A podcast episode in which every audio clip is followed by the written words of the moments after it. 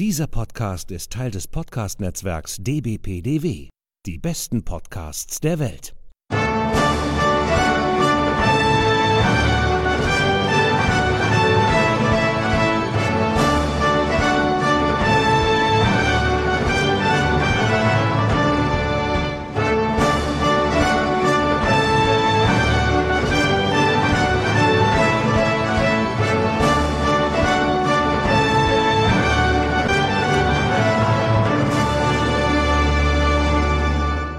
Hallo und herzlich willkommen. Hier ist wieder der ESC Green Room, der Podcast zum Eurovision Song Contest. Wir befinden uns bereits in Folge 53 und wir nehmen heute am Sonntag, den 25. Oktober 2020 auf. Mein Name ist Sascha Gottschalk und am anderen Ende der Leitung sitzt die geschätzte Kollegin Sonja Riegel. Hallo Sonja, grüß dich. Hallo Sascha. Na? Ja. Äh. Was macht die Hm. Corona-Zeit? Ja, die wird nicht besser, ne? Für uns alle. Ja, die Einschläge kommen irgendwie immer näher, habe ich so das Gefühl. Ne? Es geht ja wirklich, also ähm, diese 19.000 neuen äh, Erkrankungen, die ja Merkel so vor na, zehn Tagen oder so äh, schon vorausgesehen hat, wo alle gelacht haben, das ist gar nicht mehr so weit entfernt. Hört sich irgendwie ganz, ganz schlimm an. Ja, die hätten wir bald gerne. Ja, aber wir werden natürlich versuchen, auch äh, heute wieder eine schöne ESC-Folge zu machen über den Eurovision Song Contest.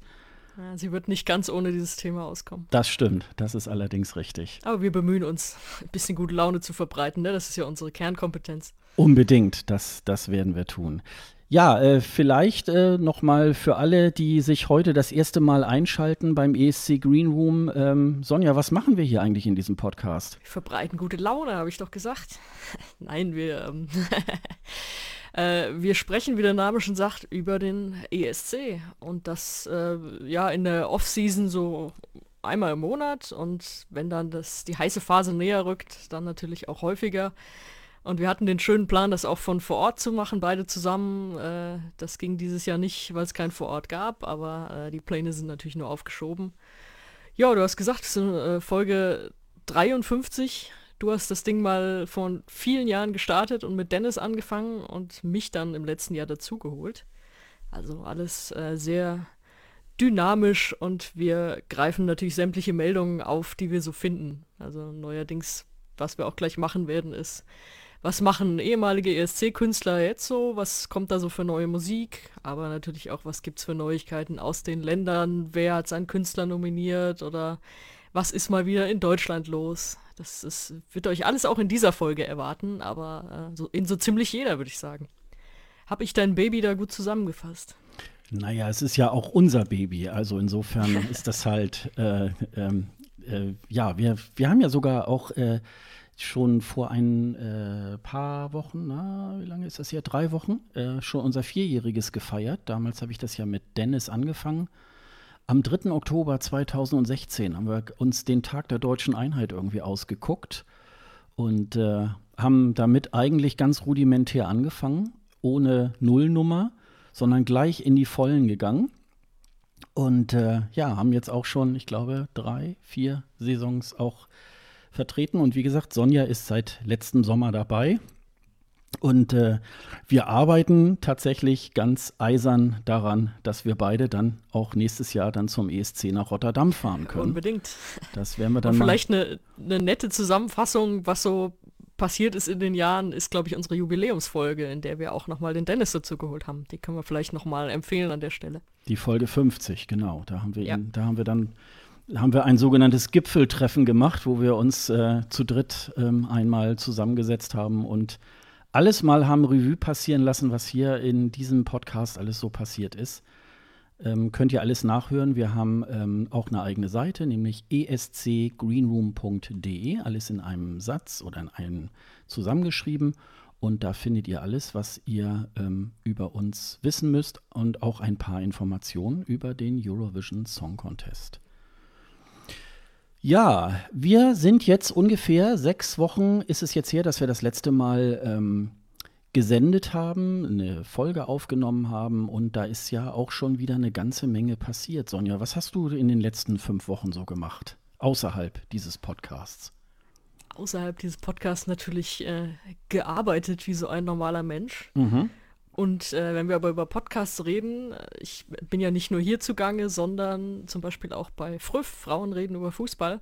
Und da haben wir eine wunderschöne Folge aufgenommen und haben uns mal mit Fußballtrikots beschäftigt. Also ich bin ja auch eine, die sammelt diese Dinger, wobei sammeln, also ich, ich kaufe mir gerne mal welche, jetzt nicht komplett wahllos, aber dann doch, äh, habe doch schon einige.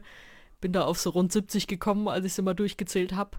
Wow. Und äh, ja, haben da über unsere eigenen Sammlungen geredet und welche Bedeutung haben äh, Trikots in der Fußballwelt oder auch so als Lifestyle-Ding, als Werbeträger, wie auch immer. Und da haben wir uns mal zusammengeschaltet und ausführlich darüber gesprochen. Äh, die Folge kann ich nur empfehlen. Hat jedenfalls sehr viel Spaß gemacht, die aufzunehmen. Und ich kann dazu nur sagen, äh, es hat mir sehr viel Spaß gemacht, diese Folge auch zu hören. Ähm, das, äh, das, war, das war sehr, sehr kurzweilig. Also ich äh, habe das ja schon öfter mal gesagt, ich bin eigentlich so gut wie kein Fußballfan. Ich habe auch keine Ahnung von Fußball. Aber ähm, das äh, höre ich mir immer wieder mal gerne an. Ich glaube, ich habe mir auch mal die eine Folge angehört, wo er über, ja, wie das so im Stadion irgendwie halt äh, so alles so abläuft. Das hatte ich mir auch mal irgendwie angehört, fand ich auch großartig. Also äh, Früff, Frauen reden über Fußball, ähm, der Podcast, der ja auch ähm, nee, dieses Jahr war das ja auch prämiert worden ist. Ähm, das war tatsächlich ne? dieses Jahr, auch das wenn es genau. unfassbar lange anfühlte. Ja, ja, man denkt immer so, oh ja, das muss ja auch schon zwei Jahre her sein, aber wir sind ja wirklich durch diese Corona-Phase da tatsächlich das war ein äh, paar Tage wie ein anderes bevor Leben. Ne? alles dicht gemacht wurde, ja, haben wir den goldenen Blogger bekommen.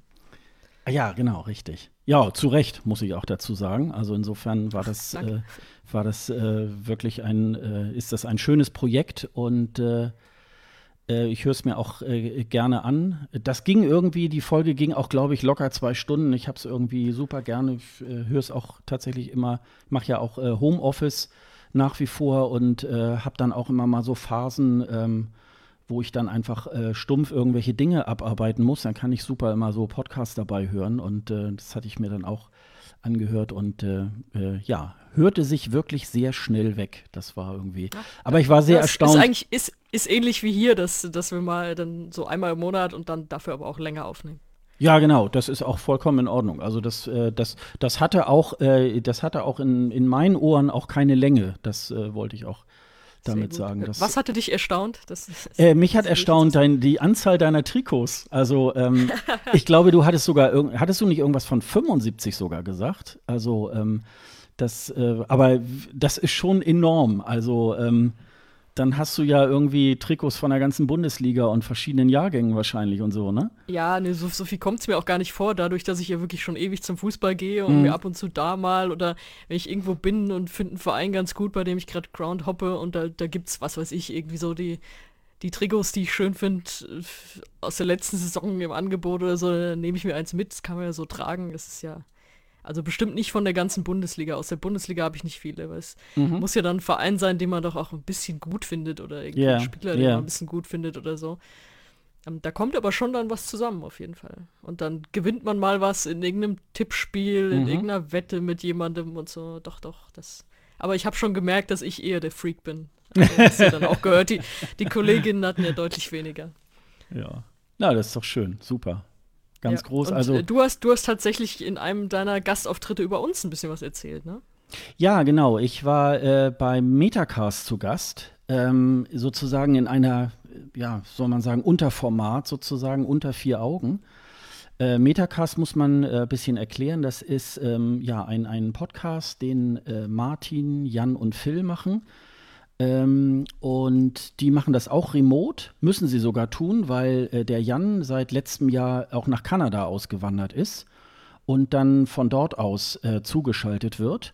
Und die drei haben das, ähm, ja, das war erst ähm, ein, ja, es ist jetzt auch noch ein Podcast, aber sie haben das sozusagen auch als Streaming äh, ins Internet äh, mit sodass man sie äh, jeden zweiten Donnerstag äh, abends ab 21 Uhr auch auf YouTube auch sehen kann, wenn sie sich über Gaming, über Technik und so weiter und so fort da irgendwie unterhalten. Und die drei machen das wirklich sehr, sehr kurzweilig und es ähm, macht wirklich Spaß, den dreien auch äh, zuzusehen und zuzuhören. Ähm, auch die ja, so ich sag mal, dass das, das grafische, äh, diese Schwarz-Weiß-Optik, die sie dann bei dem Streaming dann haben, das äh, sieht ganz toll aus. Und, äh, und Martin ähm, hat mal vor längerer Zeit so ein, ja, so ein, so ein Interviewformat angefangen. Unter anderem war da auch schon Martin Rützler ähm, zu Gast vom Sendegarten. Und dann hat er eine ganze Zeit lang ähm, das gar nicht mehr weitergeführt. Und ähm, ich sitze neulich auf dem Sofa und dann äh, schreibt er mich an und sagt, ähm, Hallo, wie geht's? Also wir schreiben uns öfter mal per WhatsApp, aber es war dann irgendwie so ein bisschen, hm, okay, was, ja, geht gut, super und bei dir Angst. und so, ne? Und dann äh, sagte er so, ja, hättest du nicht Lust irgendwie bei äh, unter vier Augen mal dabei zu sein und äh, dass, dass wir mal miteinander irgendwie quatschen können? Und da habe ich ihn so ein bisschen, glaube ich, ähm, äh, erstaunt, indem ich so gesagt habe, so, ja, aber heute nicht mehr. es war so irgendwie 10 vor 9 oder so.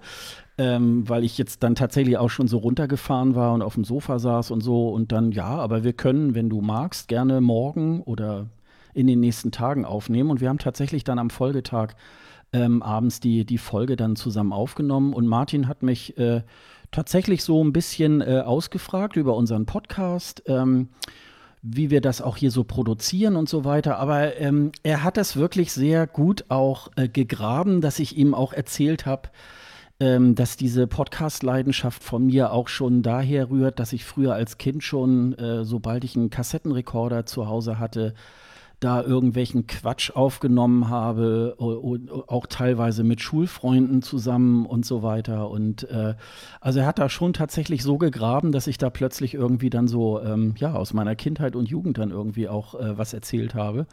Und es war wirklich aber die zwei Stunden, äh, die wir das aufgenommen haben, gingen auch tatsächlich wie im Fluge. Und das war wirklich äh, ganz großartig. Also Metacast 162 äh, neben der Friff-Folge von Sonja äh, tun wir das natürlich vom Metacast auch noch mit in die Shownotes und dann könnt ihr, wenn ihr wollt, euch das nochmal nachhören. Ähm, das war, wie gesagt, sehr, sehr gut und den Metacast kann ich euch auch ans Herz legen. Ähm, ist einer meiner Lieblingspodcasts, die ich so in meiner äh, in meinem Podcatcher habe, aber eben die ich dann, den ich dann sozusagen fast wie eine Fernsehsendung auch konsumiere, weil das irgendwie so so super ist. Man kann dann auch per Chat sozusagen da auch Sachen reinwerfen und so. Und äh, ich bin da ähm, auch immer ein ständiger Gast sozusagen im, im Chat. Das macht wirklich sehr viel Spaß.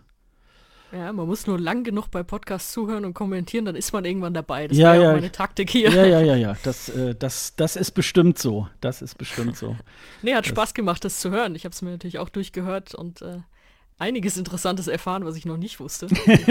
schon sagtest, er hat ja einiges aus dir rausgekitzelt. Und äh, ja, an, mich war ja nochmal die unterschwellige Warnung, äh, dass man nicht immer weiß, wann ich ironisch bin und wann nicht. Das habe ich mir auch nochmal hinter die Ohren geschrieben jetzt. Na, das ist aber, glaube ich, aber, eher, das glaube ich eher dieses Ding, das passiert mir immer, wenn ich äh, die, unsere Postproduktion mache, dass ich so denke, oh scheiße, das hast du jetzt wieder nicht gemerkt, dass sie sich da gerade wieder hochgenommen hat. Und ähm, äh, ja, ich werde mal etwas aufmerksamer sein, so äh, würde ich das dann äh, ausdrücken. Das ist halt auch fies, wenn, wenn man sich nicht sieht, ist das wirklich auch scheiße. Das geht mir ja, geht mir ja bei Leuten dann auch so. Ja, ja. Wenn, ja, du, ja. wenn du dir gegenüber sitzt, kannst du das viel besser irgendwie auch während so einer Aufnahme mal mal irgendwie äh, mit Blicken dann, mhm. äh, dann regeln, weiß Bescheid, wie der andere gerade drauf ist, aber wir sehen uns ja nicht. Nee, das stimmt. Also ist genau. ja auch kein Geheimnis, wir haben ja, hast ja auch erzählt, in welcher Technik wir das so alles hier machen. Wir sehen uns ja nicht, deswegen, äh, ja, ich äh, versuche aufzupassen. Ja, oder ich. Je nachdem, wie, äh, wer da, wer da gerade aufpassen muss. Insofern. Oder die Hörer. Ja, oder die Hörer. Ja, und, äh, und, und ansonsten ist bei mir halt auch äh, seit äh, Mitte März äh, Homeoffice angesagt und ähm, ich persönlich bin da auch im Moment ganz froh drüber, weil, wie, wie gesagt, die, die Corona-Zahlen, die steigen ja gerade wieder und ähm, ja, äh, halte möglichst wenig Kontakte, obwohl ich natürlich auch irgendwie immer mal einkaufen gehe oder auch mal in Hamburg dann mal einen kleinen Bummel mache, wobei das ist ja mit Masken ja auch nicht mehr so unbedingt sehr vergnüglich und ähm, gucken wir mal, wie das, äh, wie das alles so weitergeht. Aber das ist ja das Schöne. Ähm, wir haben schon sozusagen äh, den Weg geebnet, schon vor vier Jahren, äh, dass dieser Podcast auch Corona-konform ist. Also wir halten den höchstmöglichen Abstand zueinander, sodass wir uns auch gar nicht erst großartig also, anstecken können. Hamburg-Wiesbaden ist der größtmögliche Abstand. ja, genau. ja, doch. ja, also äh, insofern, äh, da Was soll der Metacaster sagen? Da waren wir schon, genau, da waren wir schon lange unserer Zeit voraus, ja. Und äh, die äh, beim Metacast, die haben das jetzt sogar noch dann in äh, Perfektion und sind ja noch weiter voneinander entfernt. Also, ähm, ja, ich glaube, äh, Phil wohnt in Hamburg, äh, Martin wohnt hier sogar tatsächlich bei mir in der Nähe und der, ähm, und der Jan wohnt da äh, seit letztem Jahr in, in ich glaube, in der Nähe von Toronto oder irgendwie äh, in Kanada. Das, äh, ja, der, der, der, der podcastet dann irgendwie, ich glaube, so nachmittags um, um zwei oder so, glaube ich, dann äh, für zwei Stunden und äh, so wie wir gerade. So wie wir gerade, genau. Das ist halt dann. Ja, aber es passt äh, äh, super und die beiden sind auch, die drei sind auch wirklich so gut aufeinander abgestimmt. Das ist wirklich ganz nett. Ja, äh, dann äh, ein kleiner Rückblick auf äh, das, was so passiert ist. Ähm, wir haben auch äh, tatsächlich, das finde ich übrigens immer ganz, ganz großartig, dass wir ähm, immer mehr Reaktionen auch auf unsere äh, Podcast-Folgen bekommen. Da nochmal ganz, ganz vielen Dank. Ich muss einen kleinen Hinweis geben in eigener Sache. Wir haben im Moment gerade ein kleines technisches Problem auf unserer Website. Äh, die Kommentare können nicht ausgespielt werden. Wir haben zwar die Funktion so, dass wenn uns einer einen Kommentar schreibt, dass wir ähm, den erstmal freischalten müssen, weil es kommt natürlich auch immer mal ziemlich äh, viel Quatsch und Spam und so weiter auch bei uns an von irgendwelchen Bots. Aber ähm, wenn die Leute ganz normal schreiben, äh, selbst wenn sie sagen, oh, die Folge fand ich irgendwie ganz doof, würden wir das trotzdem freischalten. Das geht im Moment nicht, weil scheinbar irgendeine ähm, äh, Plugin-Konstellation bei WordPress das äh, unterbindet. Es wird also nur angezeigt, ähm, es gibt zwei, drei, vier Kommentare auf dieser Seite, aber äh, sie werden nicht dargestellt. Das versuche ich jetzt äh, mal in den nächsten Wochen ähm, wieder äh, glatt zu ziehen, weil ich, äh, ich weiß schon, woran es ungefähr liegt, aber dazu muss ich an anderer Stelle noch was anderes machen ähm, damit das dann wieder alles ähm, sauber läuft. Also nicht wundern, äh, denn zum Beispiel der liebe Rico hat uns wieder geschrieben. Wir haben deinen Kommentar selbstverständlich bekommen und ähm, den werden wir dann zumindest auf, dies, auf diesem Wege hier, ähm, hier vorlesen, denn ähm, er bedankt sich erst nochmal für die neue Folge nach der, er schreibt, langen Sommerpause, die gar nicht so lang war, aber wir haben eben halt den August mal ausgelassen und haben dann erst im September wieder angefangen. Und er schreibt unter anderem, wir haben ja von diesem äh, Tim Bensko-Konzert gesprochen, was die Uni äh, Halle sozusagen äh, begleitet hat und eine äh, Studie äh, angeführt hat wo ein bisschen ge gecheckt wurde, ähm, ja, ähm, wie verhalten sich denn so Besucher auf einem Konzert und so. Und da schreibt er, er war sogar tatsächlich als Zuschauer äh, daran beteiligt und ähm, er ist jetzt mal darauf gespannt, ähm, wie eigentlich äh, das Ergebnis aus dieser Studie äh, zu Ende gegangen ist. Wenn du das weißt, äh, dann ähm, sag uns das gerne mal, dann würden wir das auch ja, tatsächlich ich, hier. Ich habe auch noch nichts gehört, würde mich auch interessieren. Nein, dann, äh, Wobei, dann, wahrscheinlich ist es für die nächsten Monate erstmal nicht so interessant. Aber für danach auf jeden Fall. Ja, ich denke mal, dass sie das wahrscheinlich auch so ein bisschen in Richtung ähm, so für Folgeveranstaltungen und auf was muss man achten, äh, muss man da bestimmte Wege einhalten oder so ähm, beim Reinkommen oder Ausfluss der, der äh, Zuschauer.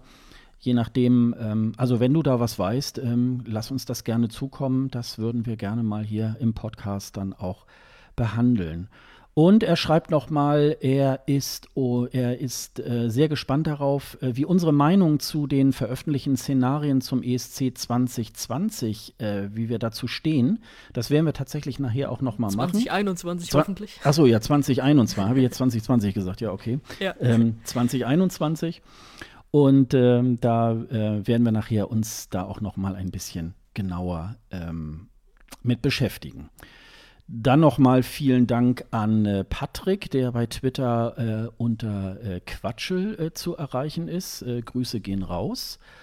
Ähm, ja. Er schreibt äh, auch nochmal vielen Dank für die neue Folge und vor allen Dingen, dass Sonja ähm, diesen tollen äh, Ausschnitt von Erik Mjörnes ähm, ausgegraben hat, der ja die Originalstimme der Figur Alexander Lemtov in dem Film The Story of Fire Saga ähm, ist. Ähm, das ist wirklich ein sehenswerter ähm, Beitrag, äh, den du ja da ausgegraben hattest. Ist, äh, Liebe ich auch immer noch sehr. Ja, man kann den auch immer wieder gucken. Also wir haben in der 52, äh, unter den Shownotes haben wir auch den YouTube-Link nochmal, könnt ihr euch da auch nochmal anschauen äh, auf äh, escgreenroom.de und äh, das ist ganz, ganz großartig. Also ähm, ja. guckt das mal rein und äh, Ich war ein kleines bisschen enttäuscht, das wollte ich noch sagen. Da oh. springt jetzt so leichte Ironiedetektor an, aber ähm, wollte ich trotzdem mal sagen, hm. es ist ja eigentlich bei YouTube immer so, dass Leute da so drunter schreiben, so, was weiß ich, Serie XY brought me here oder so. Es hat niemand unter diesen Auftritt geschrieben, äh, ich bin hier wegen ESC Green Room. Das, äh, das ja. weiß nicht, ob, ob man das so durchgehen lassen kann, liebe Community. Ja, das also ist, dann. Äh, das gehört da eigentlich hin. Das finde ich auch. Also äh, strengt euch mal an. ja. ja, stimmt, hast recht. Ja, aber das haben übrigens auch noch viele äh, andere auch noch geschrieben, also dass sie das irgendwie, äh, oh ja, super, irgendwie, wo hast du das denn hier und so, also das war schon. Das verrate ich nicht. Ja, ja, genau, das, äh, du gibst deine Quellen nicht preis, ne? Gut, die Quelle ist YouTube, aber da muss man ja dann irgendwie drauf stoßen. Ja, ja, ja genau. Dann hat uns Seviliana Dirndl äh, zum Podcast-Tag, der am 30. September war, ähm, uns sozusagen äh, hochleben lassen in Zusammenhang mit ESC-Schnack, dem Dieselnomaden, äh, 2CT und äh, Christian Drosten, wobei sie da wahrscheinlich auch eher den, äh, den das Corona-Update irgendwie halt meint, auch ähm, Podcast, den man unbedingt immer wieder ähm, hören kann. Äh, vielen Dank, äh, die Grüße gehen nach Wien ähm, und äh, vielen Dank, dass du uns auch weiterhin hörst. Das sehe ich ja auch immer, dass du unsere Sachen auch sehr, ähm, sehr äh, fleißig favest und so weiter. Und äh, vielen Dank ähm, für, für deinen äh, Hinweis sozusagen in deiner ja, Timeline. Danke einmal zusammen mit Christian Drosten erwähnt. Oh. Ja, genau, in einer Reihe. Und vor allen Dingen eher, eher am Ende. Also äh, ich glaube, dass äh, die Reihenfolge, die, da könnte man sich wahrscheinlich noch mal was überlegen. Aber ja, ähm, wir featuren ihn, da wird er auch ein bisschen größer. Aber er ist ja jetzt auch nur noch alle zwei Wochen. Also er hat ja auch nachgelassen. Ja, ne? Künstliche Verknappung. ja, genau. Der weiß, wie man es macht. genau. Äh, ja, und dann haben wir noch bei, bei Instagram auch noch ganz nett irgendwie äh, von der oder dem Hackerbooks ähm, schon was gegen die Entzugserscheinungen getan und heute Morgen Podcast gehört. Und was ich ganz nett fand, den Hinweis, äh, Sonja muss bitte auf Lebenszeit verpflichtet werden. Und wehe, hier hat jemand was gegen Sarkasmus und Ironie. Das sind, äh, äh, die sind für mich das Salz in der Suppe. Ja, das kann ich nur unterschreiben. Und ähm, ich liebe diese Doppeldeutigkeit. Ja. Sonja muss auf Lebenszeit verpflichtet werden und wehe, hier hat jemand was gegen Ironie. Ja, genau. heißt das, ich soll sofort gehen? Äh, ja. Nein, nein. Nee, vielen Dank. Vielen, vielen Dank. Äh, sehr schöne Regenbogenherzen. Mhm. Die haben mir auch sehr gefallen in mhm. dem Kommentar.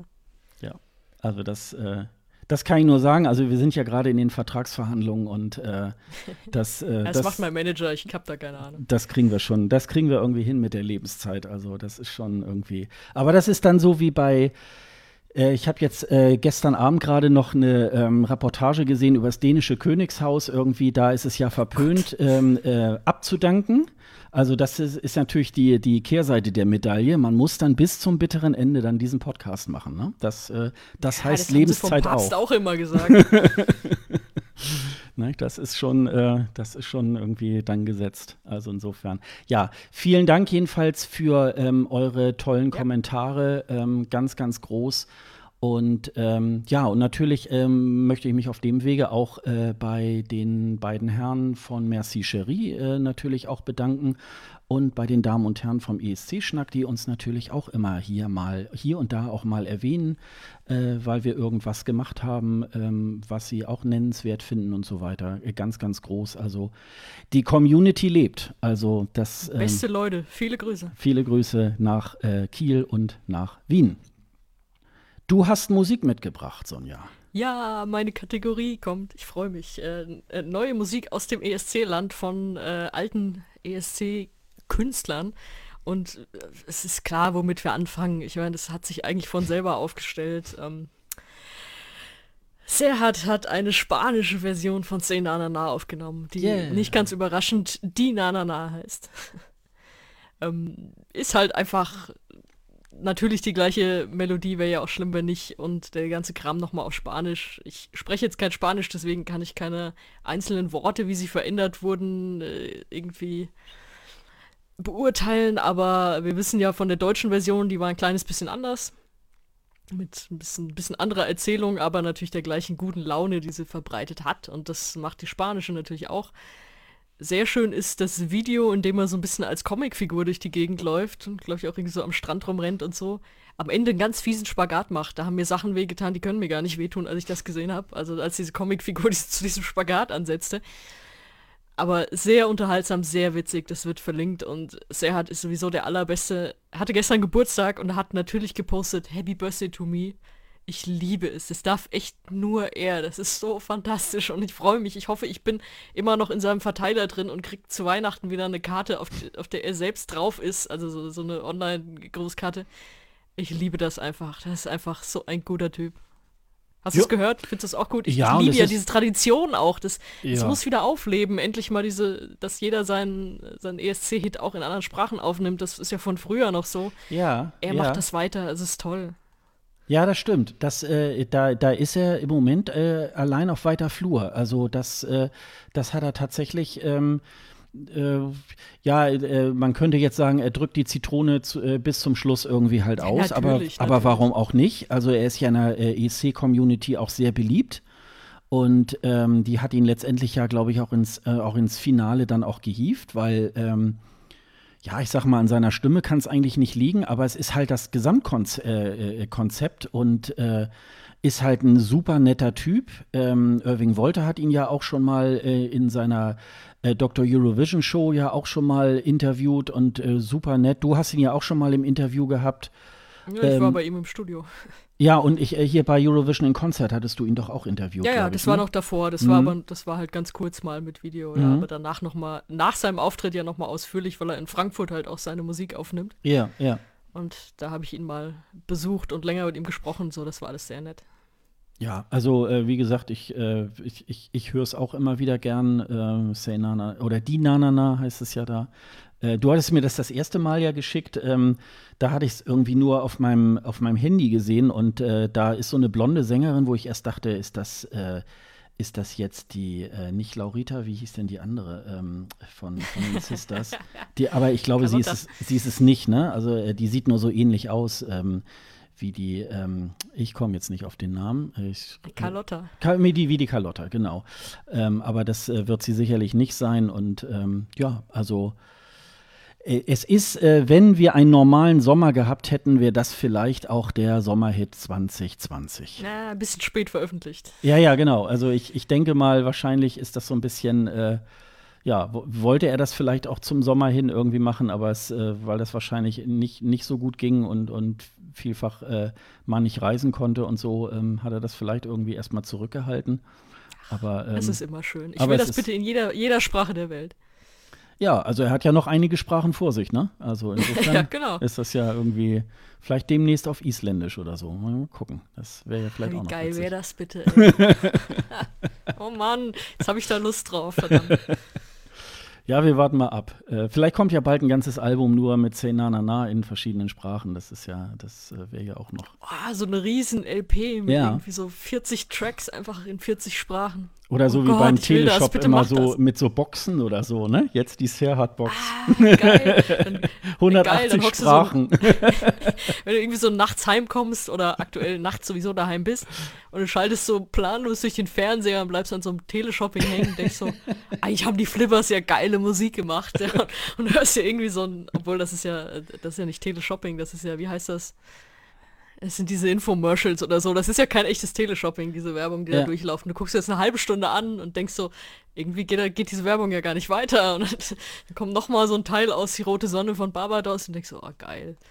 Ja, aber die zwei So stelle ich Amigos, mir das vor. die zwei Amigos waren ja auch mal Teleshopping irgendwie. Da Ja. hatte doch, ähm, hatte doch mal der, der Kalkove Amigos. auch mal so ein, äh, auch mal so ein Ding irgendwie. Und da haben sie auch in so einer Box irgendwie ihre größten Hits und so. Und daraufhin sind sie ja eigentlich groß geworden.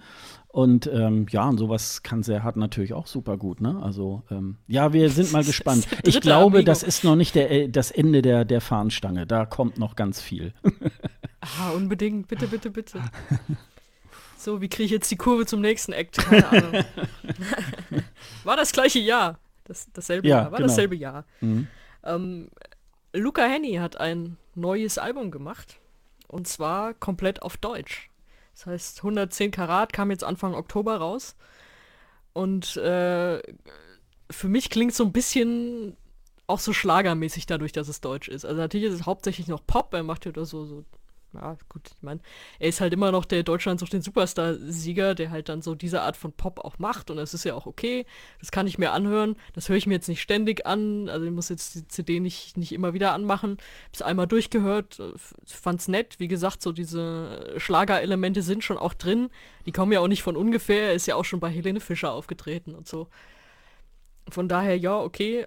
Und dann hat er aber doch noch mal vier englische Tracks draufgeschmuggelt als Bonus, äh, weil er die irgendwie als Singles noch hatte. Und darunter ist zum Beispiel auch She Got Me, also sein ESC-Song, mit dem er Vierter geworden ist. Mhm. Tel Aviv. Mhm.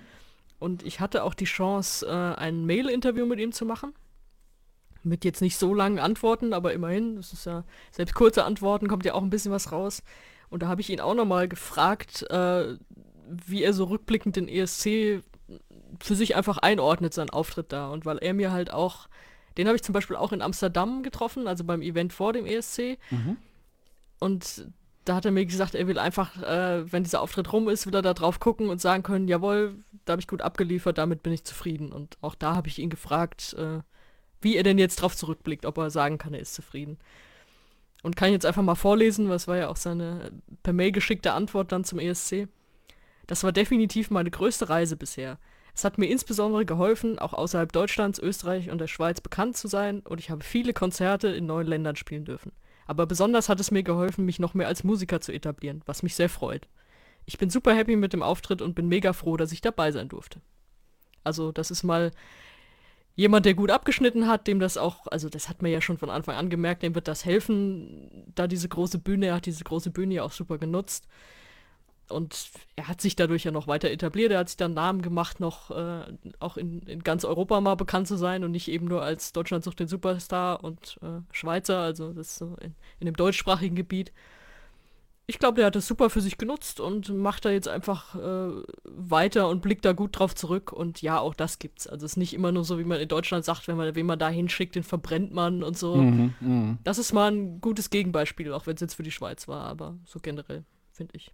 Ja, unbedingt. Also ähm, das, das, äh, das denke ich auch. Das hat ihm wirklich super, ähm, super geholfen. Und ich habe es mir, ich habe mir tatsächlich auch mal angehört. Ähm, das ist, ähm, ja, man kann das, man kann das gut weghören. Also ich, ja, Schlager habe ich jetzt nicht unbedingt, aber es ist sehr, ähm, ja, wie soll ich sagen, sehr junge Musik auch. Also ähm, so wie das, glaube ich, heute auch so üblich ist aber ähm, ist jetzt äh, kein ist jetzt kein Scheiß oder so. Also ähm, nee. konnte man, nee, wenn, konnte wenn ich, man gut Wenn ich hören. Schlager sage, meine ich jetzt auch nicht diesen 70er-Jahre-Schlager, Ja, ja. sondern eher so das, was jetzt so neuerdings als Schlager Moderner läuft. Schlager, Äh, ja. mhm. Genau, da ist ja Mhm. auch immer so der, der Punkt zwischen Pop und Schlager. Wenn es auf Deutsch ist, ist es eigentlich äh, ja, ist so, so ein eher schmaler Grad. Was ist auch, ist ja Mhm. erstmal nicht schlimm. Mhm. Aber daher kam diese Assoziation bei mir. Das, das klingt jetzt nicht wie, weiß ich nicht, Sif Malmquist oder so.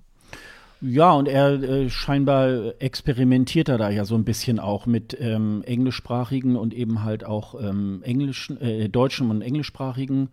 Ähm, das ist ja irgendwie auch ganz schön. Vielleicht kommt dann die nächste, ähm, das nächste Album dann wieder komplett auf Englisch. Also insofern, ähm, dass man da auch immer mal so ein bisschen hin und her reist. Das ist ja für so einen Künstler auch nicht schlecht. Also ähm, finde ich irgendwie ganz gut. Ja, den, den, äh, das Interview, das verlinken wir auch nochmal ähm, auf Ja. ähm, äh, escgreenroom.de, de, äh, das Interview, was ähm, Sonja äh, mit Luca Heni da geführt hat. Und ähm, ja, wirklich ähm, sehr, sehr schön. Also insofern, es tut sich immer noch was im ESC-Land, da gibt es immer noch ähm, schöne und tolle Musik. Das äh, ja, auf wir jeden bleiben Fall. dran. Wir haben sie alle im Auge. Ja, wir haben sie alle im Auge. Ja, wir haben noch eine. Machen es nicht auf, nicht auf Vollständigkeit natürlich. Also äh, hauen jetzt nicht, nicht jede Single irgendwie raus, aber alles, was irgendwie mir bemerkenswert scheint, das äh, schicke ich erstmal dir und dann mhm, kommt es äh, häufiger auch in die Sendung hier mit rein. Das wird auch weiterhin so bleiben. Wir haben noch auf, unser, äh, auf unserer Seite escgreenroom.de auch ähm, nochmal äh, eine Playlist äh, ESC Aftershow. Da haben wir sozusagen ESC-Teilnehmer, also die müssen richtig beim ESC auch teilgenommen haben. Ähm, und äh, die aktuellen Singles oder so, die setzen wir da auch immer mal so drauf. Das äh, ist eigentlich äh, auch eine schöne Mischung ähm, äh, aus ja, Künstlern aus ganz Europa und das da, ist, da sind auch sehr viele schöne Sachen dabei. Könnt ihr uns ja mal folgen und dann habt ihr immer die aktuellen Singles sozusagen auch bei euch äh, auf dem Handy oder wo auch immer dann ihr dann die Musik auch hört. Ja, sehr schön. Ja. Das war meine Lieblingskategorie. Ja, genau. Jetzt kommt deine. Jetzt, ja, jetzt kommt meine. Jetzt, äh, wir bleiben sozusagen auch bei der Musik. Ähm, es geht äh, um den Junior ESC, also die Kinderversion des äh, ESC. Äh, eine Veranstaltung, ähm, Irony On, äh, die Sonja auch sehr gerne verfolgt. ähm, äh, wir haben uns letztes Mal schon ein bisschen drüber unterhalten und haben uns da ja ähm, so ein bisschen drüber ausgelassen. Mensch, es gibt ja gar kein offizielles Video. Ähm, äh, doch, es gibt jetzt, ähm, es gibt jetzt eins, aber alles von vorne. Deutschland debütiert ja in diesem Jahr ähm, beim Junior ESC und äh, schickt jetzt die 13-jährige Susanne aus äh, Berlin, die man äh, unter anderem von The Voice Kids äh, kennt. Und der Song heißt Stronger with You, ähm, ist von dem jungen Komponisten Levent Geiger äh, komponiert worden. Äh, den sieht man auch in dem äh, offiziellen Video. Ähm, ist ganz nett gemacht. Ähm, äh, vielleicht ein so ein Ding, ich gehöre ja auch immer zu den Leuten, die, äh, die sich so äh, lust, belustigend darüber auslassen, wenn Frankreich mal wieder ähm, offizielles Video macht und ah, schon wieder Eiffelturm. Und äh, in unserem deutschen Video sieht man jetzt natürlich auch das Brandenburger Tor, so damit man yeah. auch sieht, ja, ist deutsch und so weiter. Aber es ist eigentlich ganz nett gemacht, weil äh, Susanne eigentlich auch eine ganz nette Ausstrahlung hat. Sie hat für ihre 13 Jahre auch schon äh, eigentlich sehr viel äh, oder einige Erfahrungen gemacht, weil sie in ähm, Osteuropa auch schon an ganz vielen Festivals irgendwie auch teilgenommen hat. Und ähm, ja, und äh, diese Teilnahme Deutschlands wird ja in Zusammenarbeit mit dem NDR, dem Kinderkanal und dem ZDF ähm, äh, praktisch durchgeführt.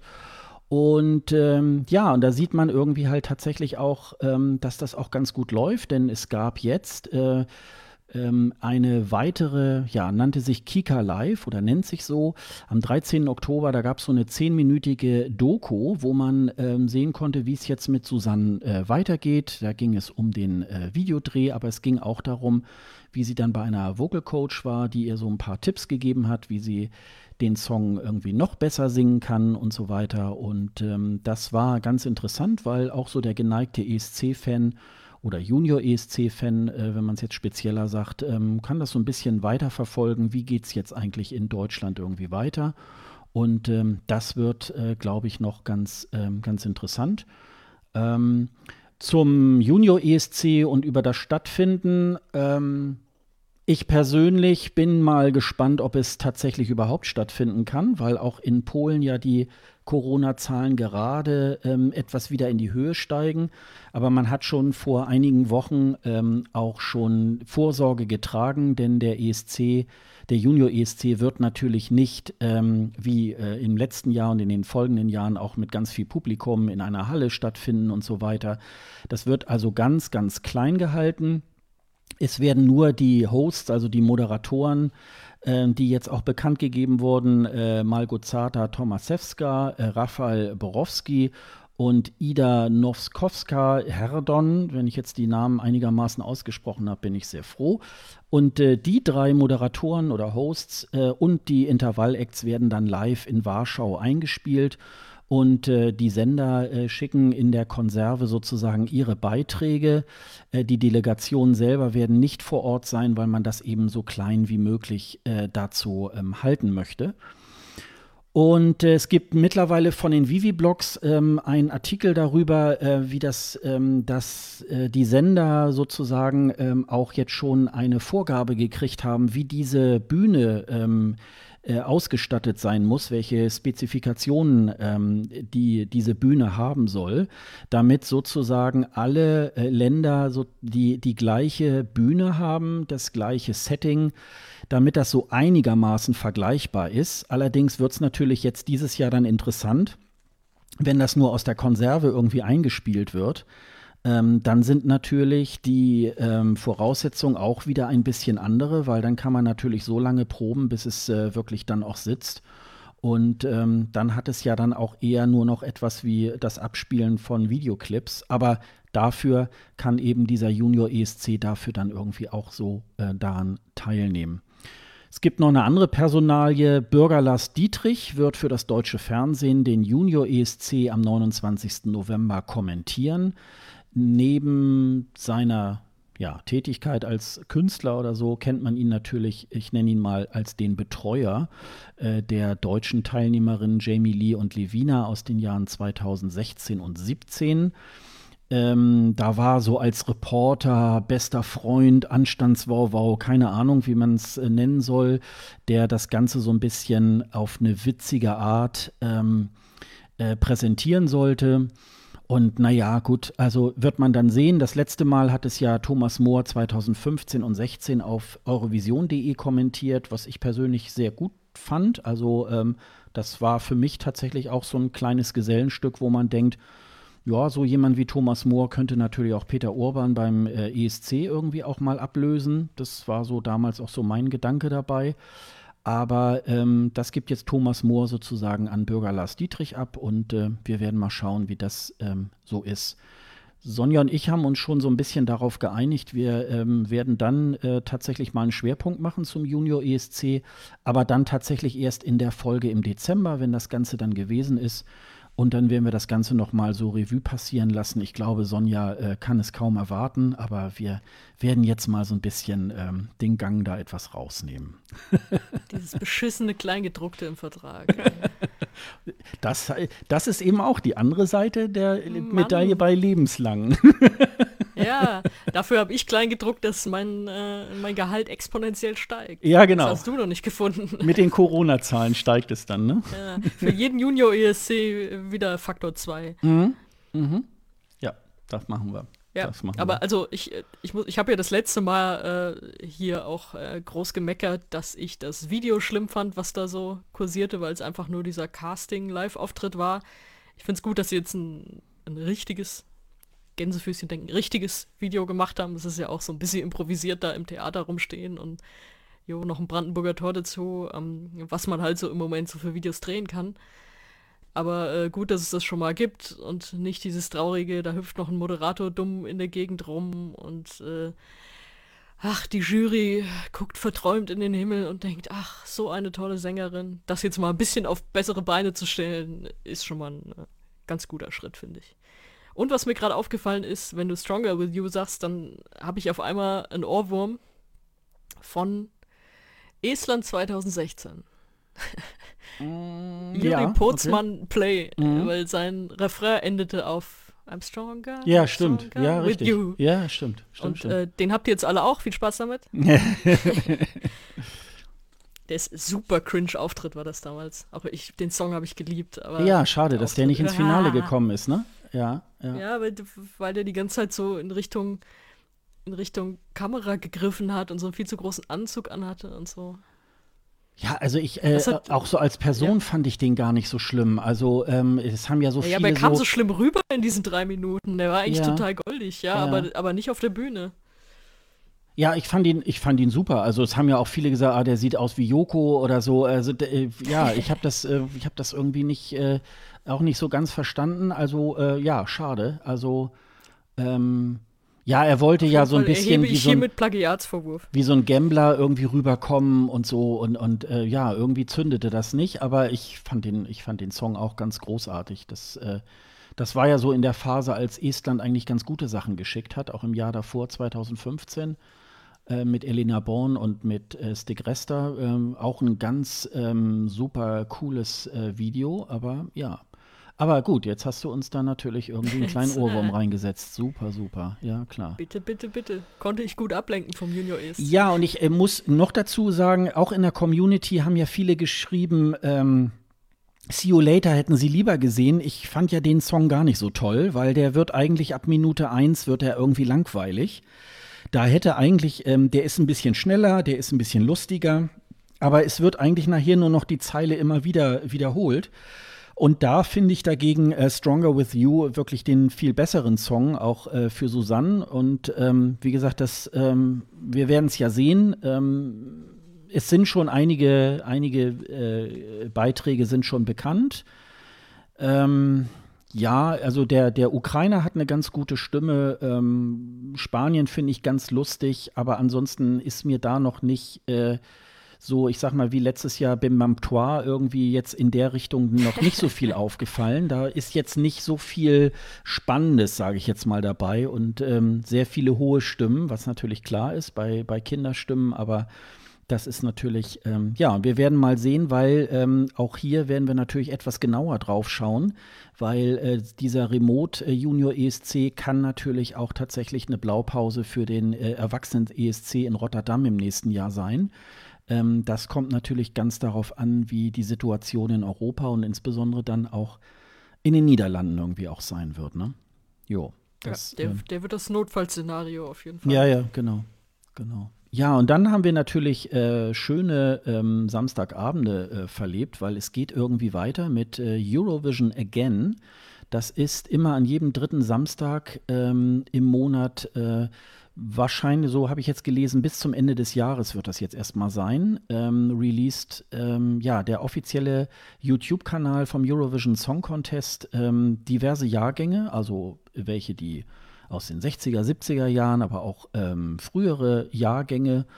Und da gab es jetzt, äh, das war äh, kurz, kurz nachdem wir unseren äh, Podcast aufgenommen haben, am 19. September 2020, da gab es äh, da den Jahrgang, das Finale von 2005. Ah, das, ich finde diese ganze Eurovision Again Geschichte, das ist ja gestartet rund um den, äh, um die Absage in diesem Jahr. Mhm. Da wurde es ja teilweise auch dann erstmal jede Woche gemacht. Und dann haben sie es ja so ein bisschen zurückgeschraubt, haben aber gesagt, sie machen das weiter, einfach einmal im Monat. Ich finde das so cool. Das mhm. ist somit das Beste, was dieses Jahr hervorgebracht hat. Dass du es einfach einmal komplett angucken kannst und dann auch mit der gesamten Punktevergabe und äh, jedem Scheiß, der da mit dabei war. Ähm, das ist einfach so, gerade die, also so diese äh, Contests aus äh, so meiner Jugend klingt jetzt so hochtrabend, aber die, an die ich mich so erinnere, dass ich sie gesehen habe, aber jetzt nicht so lebhaft wie, weiß ich nicht, Wien oder Stockholm, wo ich vor Ort war. Also die jetzt nicht so ganz frisch noch sind, aber die ich irgendwann mal gesehen habe und mich einfach freue, die nochmal zu sehen. Ja, und so ja. einer war jetzt auch im September, der äh, 2005 war. Den wirst du wahrscheinlich auch gesehen haben. Mhm, genau. Ach, den habe ich, das habe ich, das habe ich geliebt, das nochmal zu gucken. Ist, ach, das bringt einen dann auch so zurück, ob man jetzt komplett zurück in die Zeit will, weiß ich nicht. Ich habe Abi gemacht in dem Jahr und so, jo, aber äh, das, das hat schon Spaß gemacht. Das war in Kiew, weil Ruslana gewonnen hatte im Jahr davor. Und Ruslana hat dann diese Show halt auch natürlich eröffnet. Und da war allein schon diese Szene, die hat, an die hatte ich 15 Jahre nicht mehr gedacht, aber es war so witzig, wie sie einfach im Opener da steht und irgendwie, glaube ich, ist das, war, war da Wild Dances mit drin? Wahrscheinlich schon. Das war so ein Mix aus neuer Single und Gewinnertitel ja, und sowas. Ja. Und dann steht sie da mit einem Flammenwerfer zwischen den Beinen und, und jagt so die Flammen einfach so über die Bühne und macht dazu ihre, ihre Tanzschritte wie Lara Croft. Ja das war sehr witzig, sehr unterhaltsam und ich hatte sofort wieder ein Ohrwurm von diesem neuen Lied, was ich wirklich seit 15 Jahren nicht mehr gehört hatte, weil ich damals dann einfach wieder vergessen hatte. Das war so witzig und du hast mir auch gleich geschrieben, so, oh, oh, das hätte der TÜV in Deutschland aber nicht abgenommen. Ja, genau, genau. Fand ich sehr schön, konnte ich mir auch gut vorstellen, irgendwie so ein so ein Typ mit einem Klemmbrett und so einer TÜV Rheinlandjacke so, äh, Frau Ruslana, das können wir hier nicht machen, das ist Brandschutz. Ja, ich glaube, das wäre gar nicht möglich. Ich glaube, das hätte sie gar nicht in die Hand gekriegt. Ich glaube, das ist irgendwie, aber Völlig zu Recht, aber auch wenn ich sehe, wie sie damit Kiew, rumgemacht ne? hat. ja, ja. Ist aber auch nichts passiert, also nichts, was wir wissen. Ja, ich glaube, dass äh, ich habe mal, ich habe das mal gehört, dass äh, da gab es mal irgendwann auch äh, ne, so eine so eine längere Reportage mit dem ähm, Äh, und da äh, war ähnlich wie der 2017er ähm, dieser ESC auch sehr stark auf der Kippe, weil die auch da irgendwie bis Februar, März eigentlich noch nicht wussten, ähm, ja, wie lassen wir das Ding eigentlich jetzt stattfinden. Und äh, da musste der Svantje Stoksvelius, der musste da sehr viel diplomatisches Geschick irgendwie. Äh, so auch, äh, es war dann also so auch kurz davor, den, äh, den Ukrainern das wieder wegzunehmen. Und ähm, also ähm, das war auch ähnlich äh, äh, ähm, chaotisch. Aber ähm, wenn man sich das dann im Fernsehen ansieht, war es irgendwie eine super Show. Ja, also passt ja auch so. Ne? Ja. Komm, wir nehmen den Flammenwerfer noch mit rein. Ja, das wird schon genau. keinen stören. Das ist ein guter Effekt für die Kamera. ja, das, das hat natürlich Spaß gemacht. Äh, was wieder nicht Spaß gemacht hat, wie so oft in diesen Zeiten, war der deutsche Beitrag. Das war in dem ja. Jahr äh, Grazia mit Run and Hide. Das war auch kein guter Song. Also den, den kann man ja live nur verkacken. Das war ja ein Gejaule. Also nicht, nicht weil sie es jetzt so schlecht gesungen hat, aber dieses Lied an sich war ja schon ein Gejaule. Das war nicht gut. Das hätte man nicht auswählen sollen. Und äh, ja, vier Punkte insgesamt und letzter geworden. Wobei von den Big Five auch irgendwie äh, vier die letzten Plätze belegt haben, mal wieder. Ja, ja, genau. Also eigentlich das, was wir so oft hatten. Ähm, gewonnen hat äh, Griechenland, kennt man glaube ich auch noch, Helena Paparizou mit My Number One. Mit der sensationellen Auftaktzeile, ich feiere sie immer noch, You're My Lover Undercover. Mhm. Ja. Damit kann man ESC gewinnen, Leute. Was ist los? Ja, aber es war ja auch äh, so mit, mit gutem Abstand eigentlich auch das beste Lied an dem, an dem Abend. Ähm, ja, das, es ne, war eingängig, dann war ja. diese, diese Tanznummern haben ja zu der Zeit eh super gezogen und so. Das war ja war kein unverdienter Gewinner, natürlich nicht.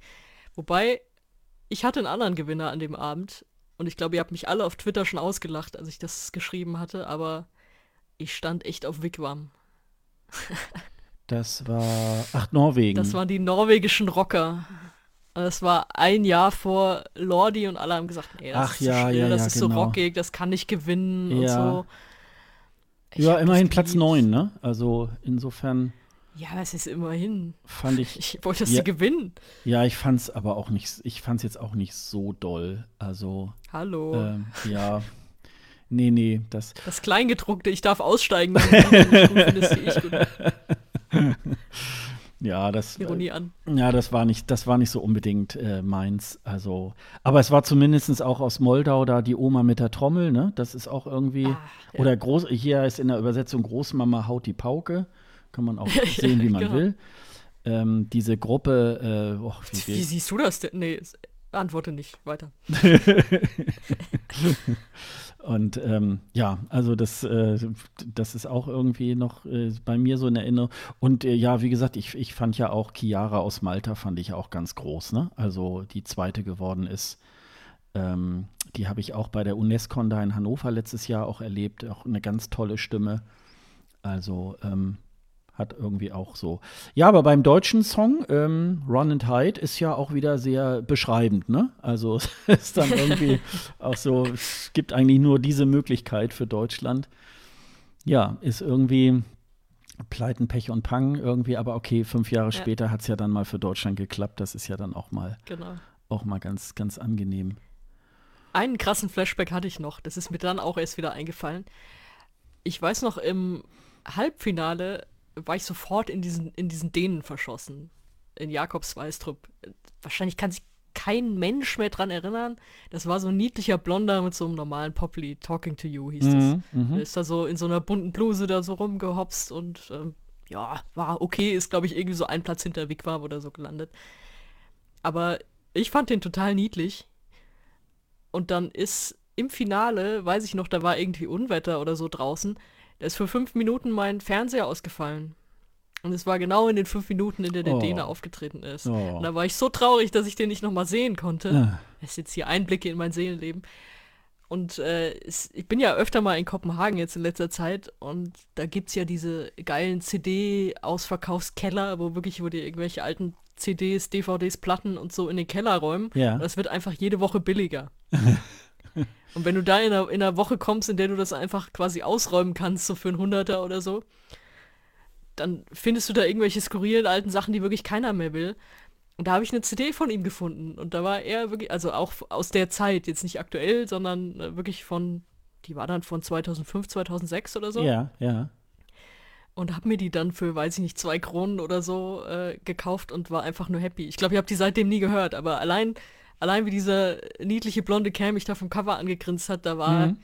war wieder alles gut. So, ja, gut, damals ist mein Fernseher ausgefallen, aber jetzt habe ich diese CD für zwei Kronen in Kopenhagen geschossen. So, da musste ich auch dann dran denken.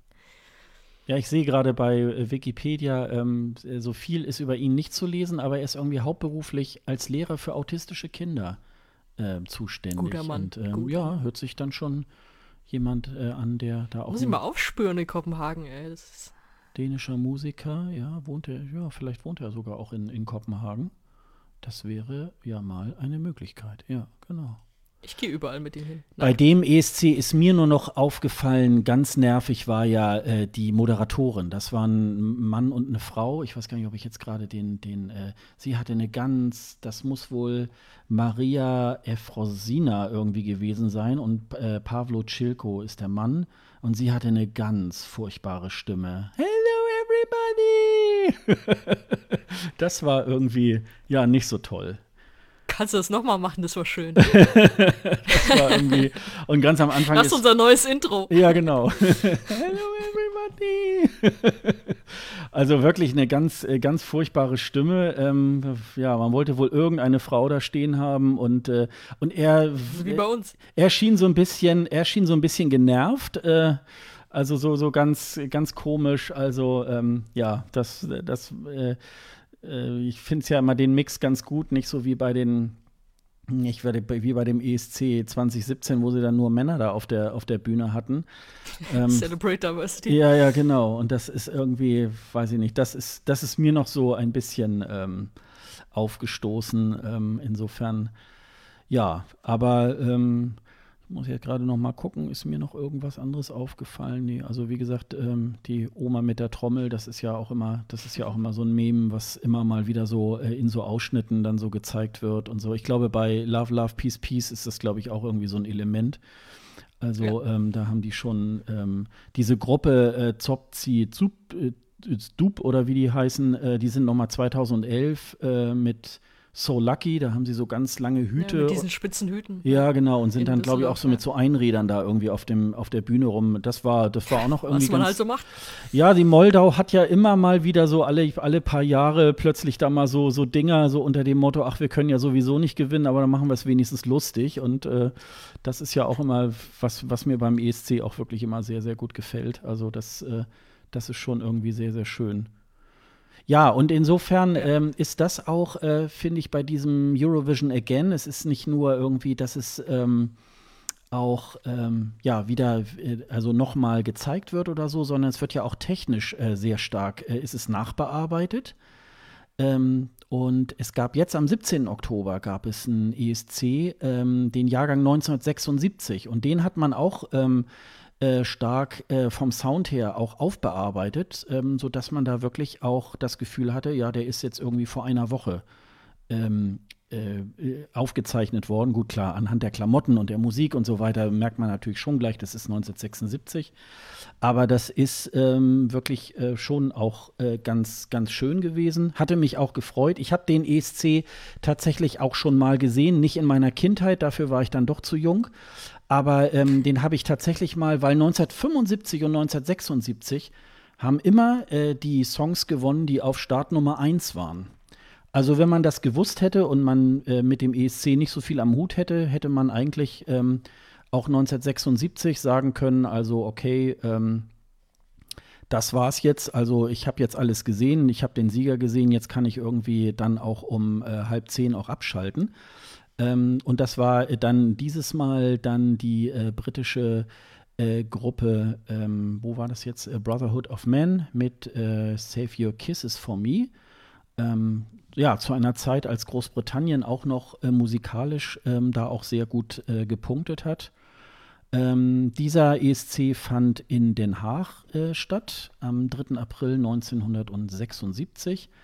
Und Host war äh, Cory Broken, die ähm, in den Anfangsjahren für die Niederlande angetreten war, nämlich von 1956 bis 1958. Und dazwischen 1957 hat sie den äh, sogar auch mal gewonnen, also ein Jahr nach Lys Assia. Und ähm, ja, die hat man dann als äh, Host äh, dann engagiert für diesen 76er ESC, äh, weil sie damals schon äh, eine sehr bekannte Sängerin und Moderatorin irgendwie halt war und ist dann in den 80er Jahren in so eine Juristenkarriere äh, gestartet. Ähm, da ist sie nämlich Richterin geworden, ähm, ist jetzt tatsächlich auch vor äh, vier Jahren dann auch verstorben. Und im Vorjahr hat die Gruppe Teach In gewonnen mit Dinge Dong ähm, äh, Getty Kaspers hatten ja mal die Kollegen von ich Merci Cherie da auch mal im Interview. Ähm, das kann man euch vielleicht auch noch mal äh, in die Shownotes irgendwie noch mal setzen.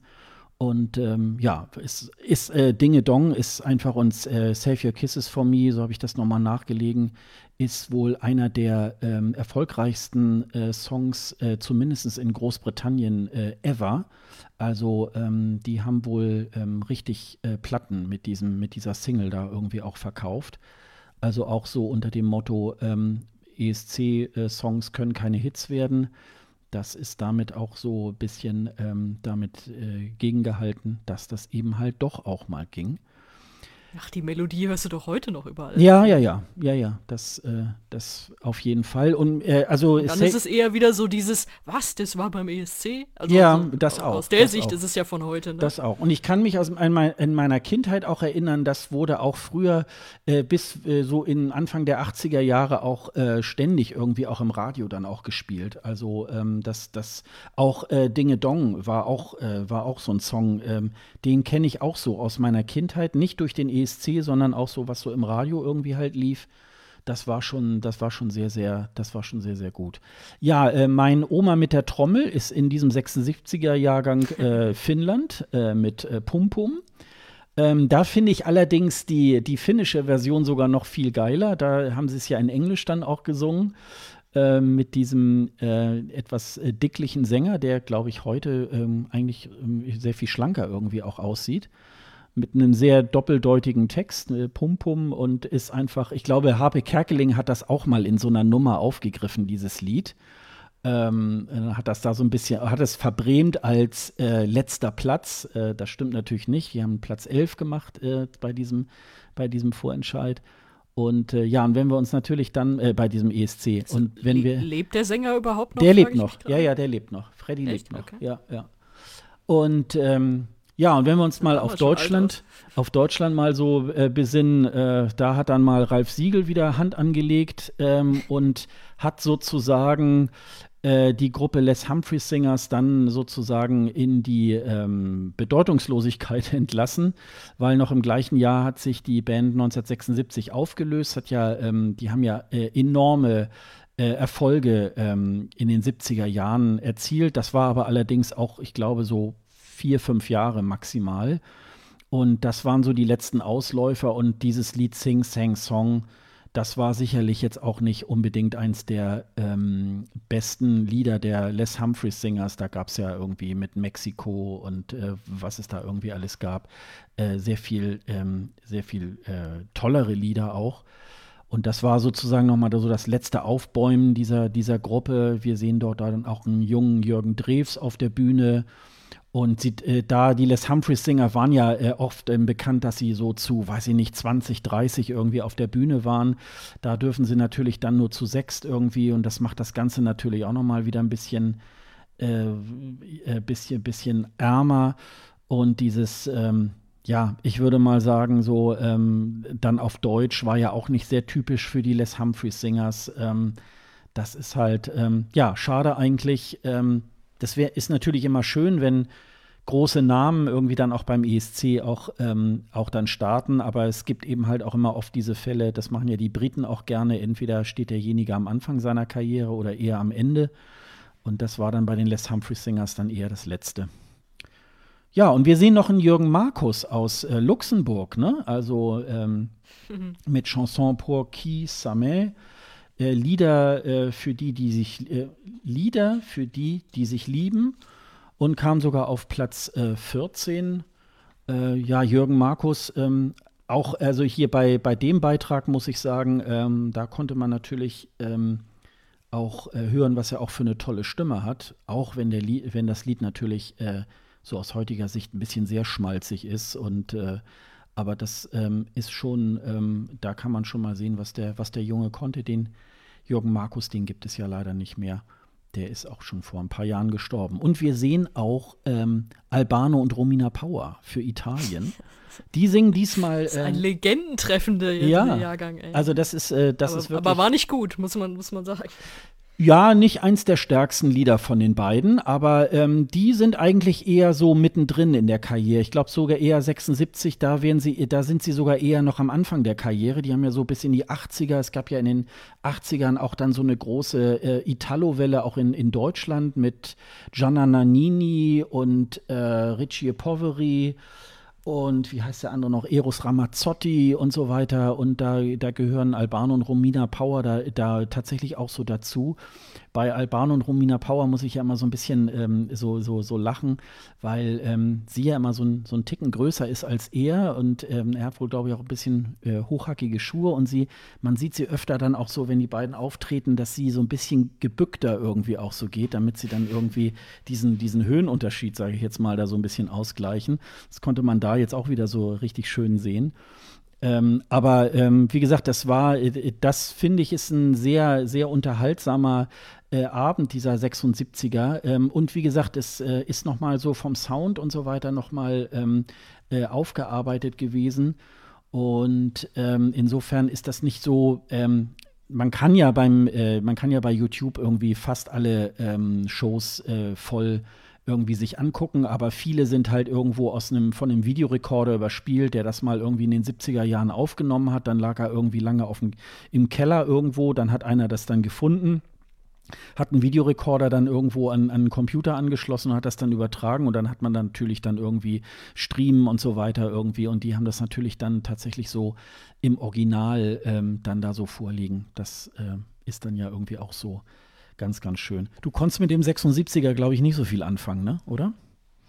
Ja, also ich hat, musste an dem Abend noch ein bisschen was anderes nebenbei arbeiten, deswegen habe ich das so mit einem halben Auge geguckt. Mhm. Aber was mir natürlich da fehlt, äh, was du ja jetzt gerade beschrieben hattest, du hast gesagt, du hast den ja, du kanntest den ja, du hattest den ja schon geguckt. Mhm. Ich hatte den noch nie vorher gesehen.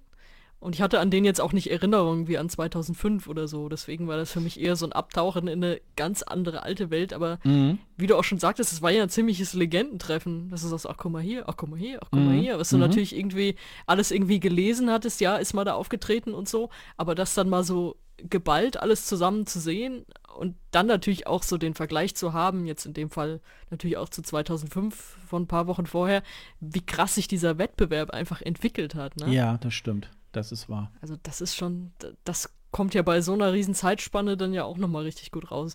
Ich habe den geschaut. Ich bin auch immer super interessiert an diesen Punktevergaben. Also ich glaube, du bist jemand, der macht dann, wenn es spät abends wird, es fängt dann, glaube ich, auch immer erst 21 Uhr an, die Übertragung. Ja, ja, richtig gut, der, zur ich glaube, der, der, genau. Mhm. der 76er ging jetzt nicht so ewig lang wie die, die neueren. Aber ich ziehe mir dann auch die Punktevergaben komplett rein und, und finde die irgendwie sehr witzig. So, could you repeat that, please? Und irgendwie jeder der irgendwie äh, bei dem in den 70ern schon ein Franzose eingewandert ist, meint dann, er müsste irgendwie gleich mal so Französisch sprechen und das, das ist alles witzig. Also ich, natürlich gucke ich es guck gerne, aber ich habe da, den, der persönliche Bezug fehlt mir dann irgendwie doch. Den 76er, da habe ich mir tatsächlich die Punktevergabe auch irgendwie äh, angeguckt, weil ähm, ja tatsächlich, ähm, ich glaube, dieser ESC ging auch, glaube ich, nur so zwei Stunden, 17 Minuten oder so. Also ähm, da hat die Punktevergabe auch nicht so äh, so lange gedauert, aber es sind dann auch immer so feststehende Tabellen. Also du musst dich dann auch immer so ein bisschen durchsuchen. So wer ist denn jetzt gerade auf dem ersten Platz. Das war Platz, auch witzig. Ne? Genau, die, ne? die haben ja tatsächlich die Punkte. Das, das war mir überhaupt nicht klar.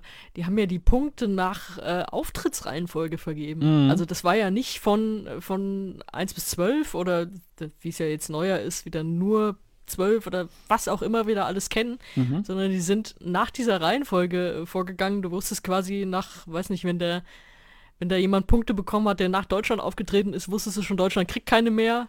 Und dann musst du überlegen, hat, haben die jetzt schon ihre zwölf vergeben oder was ist denn noch offen und wer könnte denn noch und so. Das war, also aus heutiger Sicht ein komplett anderes System, wäre auch, auch total witzig. Und da habe ich auch einen Moment gebraucht, bis ich das kapiert hatte, wie die mhm. das da gerade machen. Mhm. Ja, äh, wahrscheinlich zur damaligen Zeit auch technisch noch super hochkomplex, ne? weil ähm, da konnten natürlich auch die Telefonverbindungen irgendwie zusammenbrechen und so weiter. Das, ja, äh, ne, das, das ja, passiert ja heute noch. Ja, ja, ja, ja, das passiert heute noch, aber sie können es natürlich immer noch schneller irgendwie halt regeln oder sie können es dann besser überspringen. Und, äh, und heute kannst du natürlich durch diese Computertechnik dann äh, fliegen dann eben halt die Titel so in die Reihenfolge, wie sie jetzt gerade Punkte haben und dann kannst du dich besser orientieren. Also das war aber auch noch relativ lange. Ich kann mich auch noch dran erinnern, auch so als Nicole gewonnen hatte, da musste man sich dann auch erstmal so auf dieser Tafel suchen, na, so wer ist denn da jetzt Erster? Ach, wir sind ja doch immer noch und so. Also ähm, das, das ist schon ähm, aber auch hier dann wieder, ne, für Deutschland wieder ein trauriger Abend. das, das, ist, das, ist, so oft, ne? Insofern, ähm, ja, also, äh, aber das, das äh, war schon, wie gesagt, und ja, die 70er, 80er Jahre sind ja so ein bisschen die Hochzeit auch des ESC. Also da sind ja, ähm, äh, also wenn ich so überlege, so auch aus meiner Kindheit so, es sind auch tatsächlich in Deutschland auch äh, das Who is Who dann auch zum äh, ESC gefahren, beziehungsweise dann auch beim äh, Vorentscheid irgendwie auch angetreten, auch mehrere Male. Also äh, da hat man auch nicht immer davon geredet, ähm, oh, ist verbrannt oder wie auch immer. Ähm, also dann hat man es da eben halt dann im nächsten Jahr nochmal irgendwie halt versucht. Und ähm, das, das, äh, das war schon irgendwie, das war schon irgendwie auch ähm, wirklich eine, eine, eine, gute, eine gute Sache. Und ähm, ja, es gibt halt immer, ich meine, das haben wir ja, haben wir jetzt die letzten zehn Jahre ja auch, es gibt dann immer mal so ähm, Jahrgänge, wo du so im Nachklapp dann so denkst, naja gut, letztendlich so toll war das dann irgendwie auch nicht. Und manche sind dann doch irgendwie, ähm, sind wirklich eine ganze Reihe von Songs, wo du so denkst, boah, die kann man auch sich heute noch gut anhören. Also das ist dann schon irgendwie, ich sehe gerade hier, Rolf Zukowski hat zum Beispiel den Schweizer Beitrag dann auch getextet. Also insofern, das, ähm, da sind ja, auch ganz viele. Dann kam sein Sohn und hat gewonnen, viele Jahre ja, später. Genau, dann sagt er, hat er zu seinem Sohn gesagt, so, du mach das jetzt mal. Ja. Und ja. Hat er gesagt, jo, mach ich. Und äh, wie gesagt, Sing Sang Song war jetzt nicht unbedingt das, das stärkste Lied von, äh, was Ralf Siegel da irgendwie komponiert hat. Ähm, das, das war, war ja auch nicht die erste Wahl, habe ich dann gelernt. Es sollte ja eigentlich Tony Marshall in dem Jahr fahren und ja. hatte dann einen äh, Song war schon mal woanders veröffentlicht, Skandal und durfte deswegen nicht antreten. Und das ja. da wurde sozusagen nachnominiert, die Zweitplatzierten aus der Publikumsabstimmung. Also auch das gab es damals schon häufiger. Ja, war wie, wie gesagt eine schöne Zeitreise. Und man weiß das ja auch immer vorher nicht. Das wird ja erst um Viertel vor neun dann auch bei Twitter bekannt gegeben, äh, an dem Abend, welcher Jahrgang äh, dann heute äh, zum Zuge kommt. Jetzt haben sie es wahrscheinlich gemacht, weil ähm, der nächste ESC in den Niederlanden ja ansteht und ganz in der Nähe in Den Haag dann irgendwie war. Da hat man dann immer so einen gewissen Bezug. Dann spielt natürlich auch immer eine Rolle, äh, wo man die Rechte kriegt. Es gab ja irgendwie mal im Sommer irgendwann äh, den ESC von 2016 und dann konnte man die, sich den unter anderem in Deutschland nicht angucken, weil es da keine Rechte gab. Das war ein bisschen doof. Aber ähm, das hängt äh, auch immer so damit zusammen. Aber da kann man natürlich irgendwie wirklich ähm, eine ganze Menge da machen. Mal gucken. Ja, wenn es jetzt 76, dann werden sie jetzt wahrscheinlich nochmal wieder einen aus den 90er Jahren oder aus den 80er Jahren vielleicht ausgraben. Wenn wir mal sehen, was da als nächstes, das müsste dann der 21. November dann sein, das nächste Mal. Das ist der dritte Samstag immer so um 21 Uhr. Aber wer es natürlich an dem Abend nicht schafft, auf äh, YouTube kann man dann auf dem offiziellen Kanal vom Eurovision Song Contest sich dann diesen, ähm, diese volle Show sozusagen dann auch nochmal im Nachklapp dann nochmal angucken. Das ähm, ist dann auf jeden Fall da auch natürlich möglich. Hast du einen Kalender in Sichtweite, wo du gerade sitzt? Ja. Ja. ich habe mich gerade überlegt, wie hat er das aus dem Kopf zusammengerechnet? Ja, ich habe so einen Vier-Monats-Kalender. Ähm, da kann ja, ich dann immer so ein bisschen. Dachte den, ich mir dann kurz. Also. Den brauche ich auch immer ein bisschen für die Arbeit, äh, weil ich dann auch immer, weil ich immer so Termine vergeben muss und so weiter. Und dann kann ich da immer so, einen, so, einen, äh, so einen Blick da, darauf werfen. Also ähm, ist alles voller, voller Spickzettel. Also mein Gedächtnis ist ja, nicht so toll. Wie du ja auch im, äh, in unserem. Mist, äh, jetzt habe ich dich auffliegen lassen. das kannst du ja immer in unserem Dokument auch sehen, wie gut meine, mein Gedächtnis ist, dass ich hier alles aufschreibe, was ich hier irgendwie so erzähle. Ja, aber das stand also. jetzt nicht drin. Ja. Das ist der dritte Samstag im November 2020. Nee, das stimmt. Aber das ist dann der andere Spickzettel. Das ist noch so analog sozusagen. ja, sehr gut. Ja, wir bleiben am besten gleich mal beim, äh, beim ESC, nämlich äh, der jetzt für nächstes Jahr in Rotterdam noch einmal geplant ist. Dieses Jahr ist er ja ausgefallen. Ähm, lediglich eine ja, kleine Ersatzveranstaltung gab es ja, gab es ja dazu. Und ähm, wir haben in der, in der letzten Ausgabe hatten wir ja sozusagen die zwei Pole, äh, gab es ja schon mal, da hat eine offizielle von der EBU ähm, schon mal äh, blicken lassen, dass es da so sozusagen ein Spannungsfeld gibt zwischen ähm, ja ganz normal und äh, findet nicht statt, sage ich jetzt mal so ein bisschen plump. Ähm, da hat es tatsächlich nach unserer Sendung, ich glaube in der Woche drauf oder in, nach zwei Wochen, da gab es tatsächlich ähm, eine weiterführende ähm, Verlautbarung, nämlich es gibt vier Szenarien, nachdem der ähm, ESC in Rotterdam äh, stattfinden wird.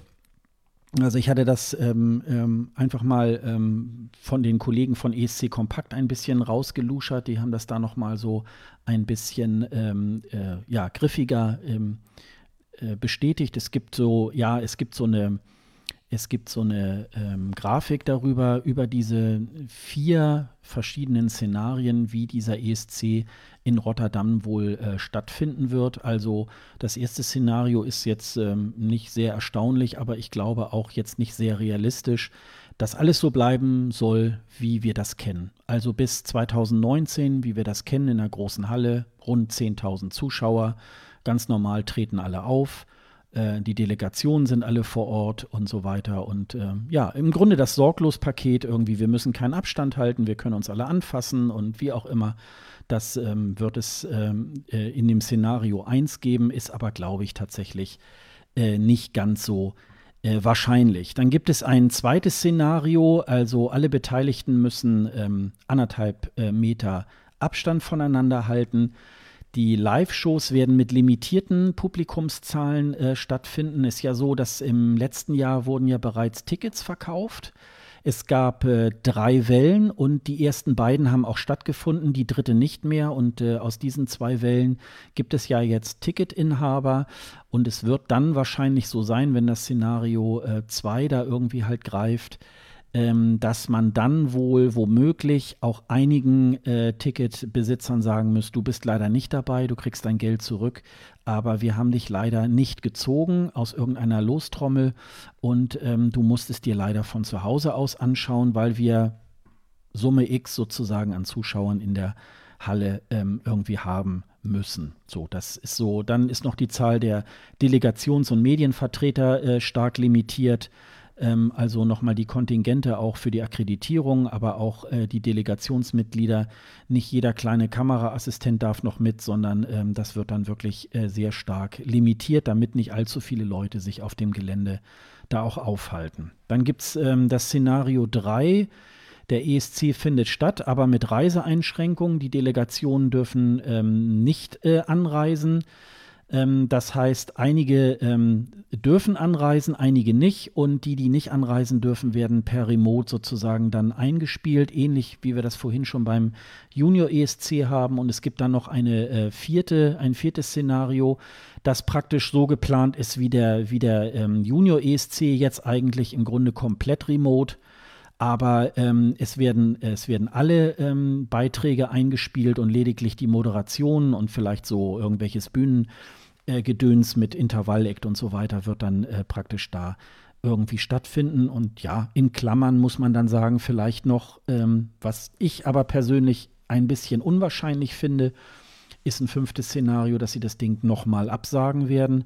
Aber ich glaube, ähm, da war der Schock in 2020 jetzt so groß, dass wir äh, das sicherlich nicht erleben, weil ähm, die EBU wird versuchen, äh, das Ding tatsächlich äh, so stattfinden zu lassen, wie ähm, wie bisher.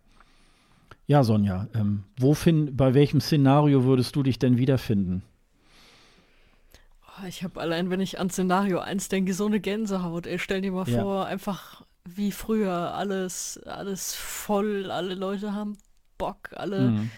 Können irgendwie sich wie früher bewegen. Das ist keine Einladung, mich anzufassen, wenn, wenn wir da wieder alle zusammen sind. Also dieses alle können sich anfassen, irre, aber ähm, du weißt, wie ich meine. Einfach mhm. alle zusammen, Spaß, keine Sorge vor so einem Quatsch. Ähm, oh, wenn, ah, allein die Vorstellung, dass das wieder kommt, ist doch schon toll. Ja, unbedingt. Ich glaube nicht, dass es im nächsten Jahr schon kommt. Nein, das kann ich mir nicht vorstellen. Nicht. Mhm. Es ist, wie sollen wir es vorhersagen? Es ist äh, wie schon die ganze Zeit. Es ist einfach, man kann es nicht wirklich seriös vorhersagen, weiß nicht, wie sich das alles entwickelt bis dahin. Es kann sich sehr gut entwickeln mit, äh, dass die Testkapazitäten so genutzt werden können, auch mit Schnelltests, dass man da äh, viel besser arbeiten kann. Auch so kurzfristig äh, für Publikum in der Halle oder wie auch immer. Die Zahlen können weiter explodieren tun sie ja im Moment schon, aber das sind ja auch noch so viele Monate und es kann ja nicht ewig so weitergehen. Wenn du die jetzt so weiter explodieren lässt, dann haben wir einfach keine, keine funktionierende Gesellschaft mehr im nächsten Jahr, muss man ja auch so sagen. Ja.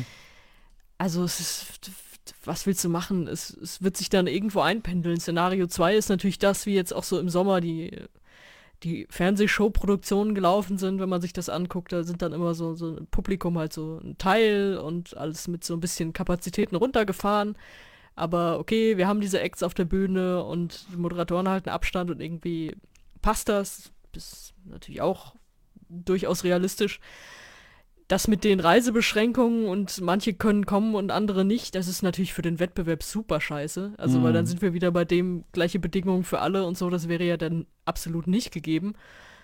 Das ist aber was, was natürlich leider realistisch werden könnte, wenn man sich das jetzt schon anguckt, dass natürlich die Länder, die, auch die europäischen Länder sind ja alle in ganz verschiedenen Stadien in, in der Entwicklung der Zahlen und in dem, was man an Gegenmaßnahmen macht und wer stuft wen warum als Risikogebiet ein und so. Das ist ja einfach alles wieder dieses blöde Wort, was in Deutschland ja verwendet wird, gilt ja auch für Europa, dieser, dieser Flickenteppich. Mhm. wenn dann der eine kann nicht kommen und der andere kann oder wie auch immer, das wäre natürlich ziemlich blöd. Ganz ehrlich, weil das würde diese, was wir beim letzten Mal auch schon gesagt haben, was wir jetzt beim Junior ESC gesagt haben, dass alle so halbwegs gleiche Bedingungen haben, das würde das ja völlig crashen.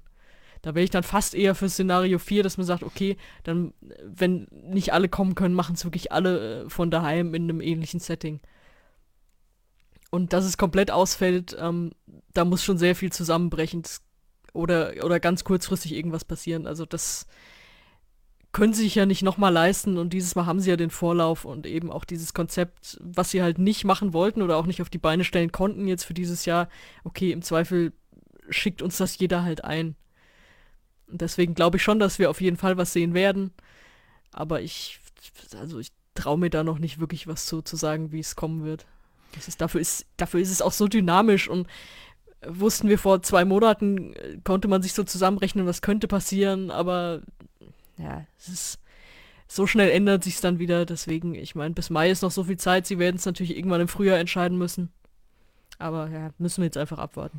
Ja, es sind dafür ja noch tatsächlich sieben Monate hin. Ne? Also das ist natürlich das Schöne daran, äh, dass man es äh, jetzt tatsächlich, ähm, jetzt wo die Zahlen auch steigen und ähm, ja, äh, keine Ahnung, jetzt auch vielleicht äh, die die, die äh, Weihnachtsmärkte einkassiert werden und so weiter, was man sich vielleicht jetzt vor zwei Monaten auch noch nicht so vorstellen konnte, kann es natürlich jetzt auch wieder umgekehrt sein. Ab Februar, März äh, entspannt sich das alles wieder.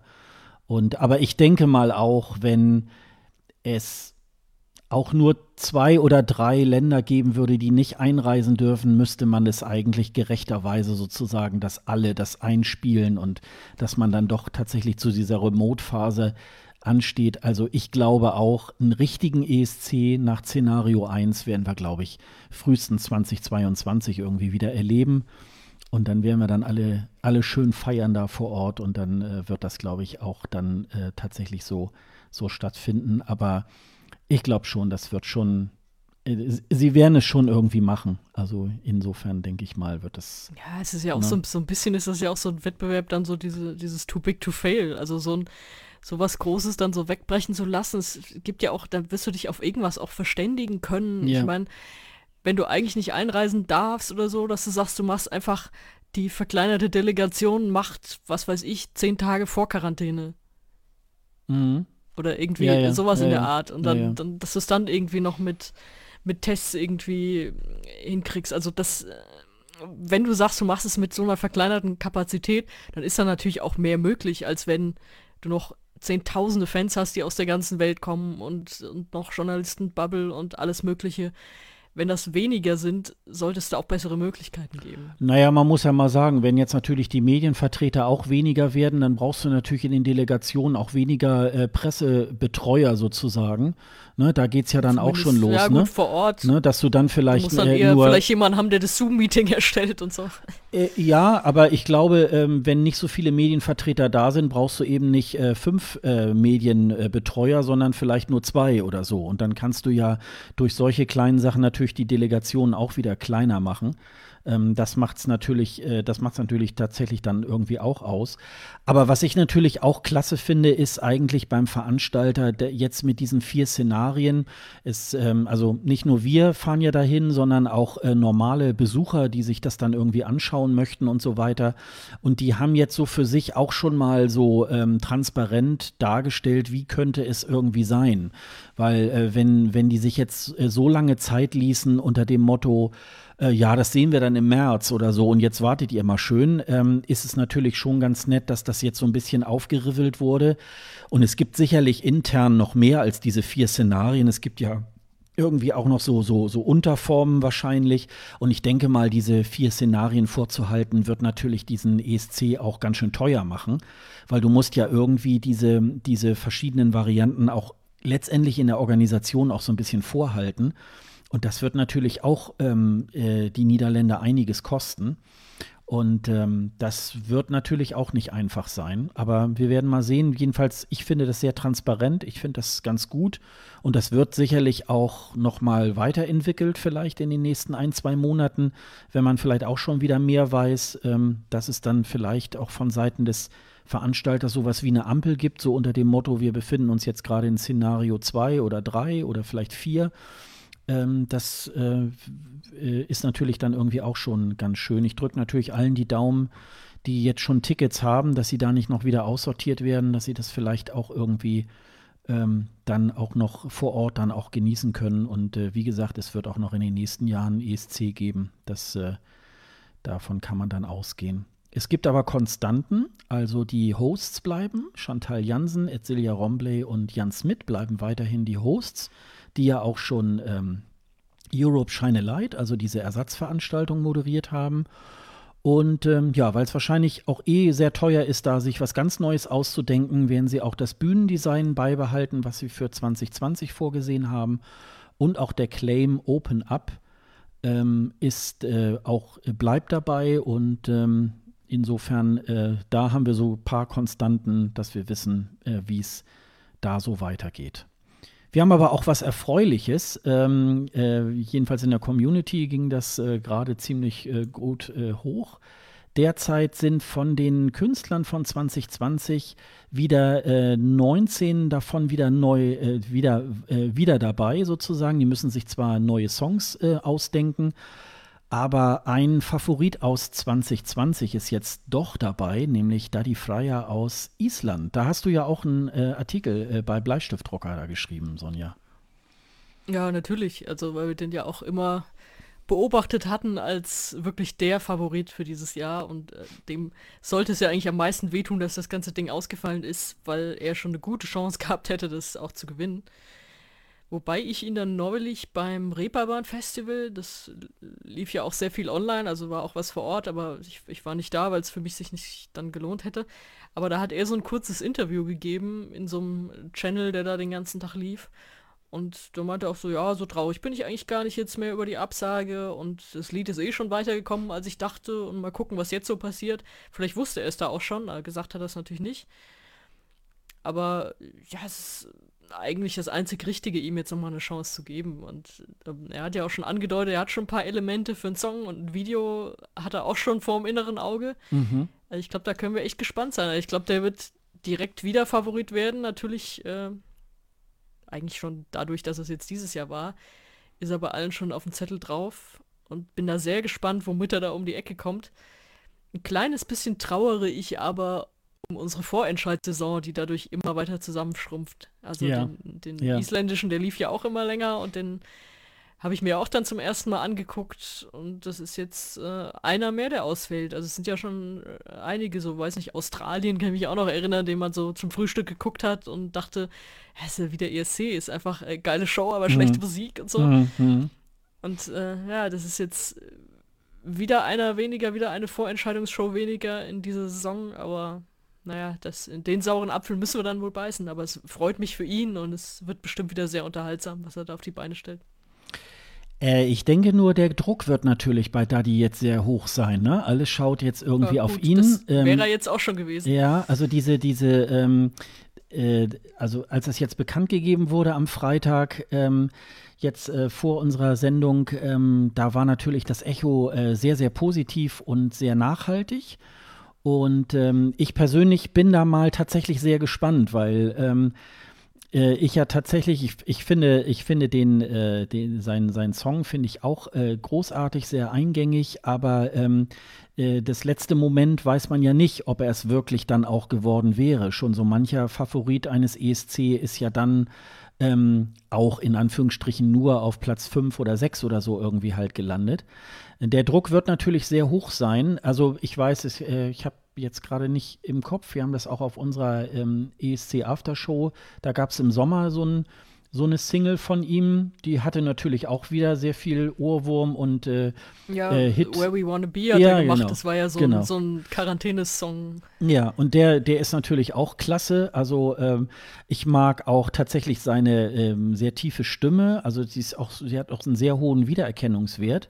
Aber das wird jetzt sehr interessant werden, ob er wirklich das One-Hit-Wonder wird. Ich meine, muss man ja auch mal sagen, selbst wenn der dann nachher nächstes Jahr äh, Platz 3 macht oder so, ist es auch ein super Erfolg, weil äh, natürlich so ein so ein, so ein mega ähm, ESC-Hit, äh, den kann man natürlich nicht mal ebenso äh, nochmal äh, wieder wiederholen. Vielleicht schafft er es ähm, wer weiß. Und ähm, dann äh, wird er wirklich äh, zum ESC-König dann ähm, gekrönt. Aber das freut mich eben, dass er sich sozusagen auch noch äh, doch noch mal dann auf der Showbühne, wie auch immer, dann präsentieren kann und äh, mal gucken, was da was er da noch da so auf die Bühne und wenn er da schon irgendwas im Kopf hat und so, dann äh, dann arbeitet das ja dann schon sehr stark an ihm. Aber äh, ich gebe dir recht, auch äh, den Song Wer Capnin, äh, den auf den müssen wir dann leider verzichten nächstes Jahr, ähm, der ja doch ähm, auch immer ganz gute musikalische Darbietungen gebracht hat. Ähm, und äh,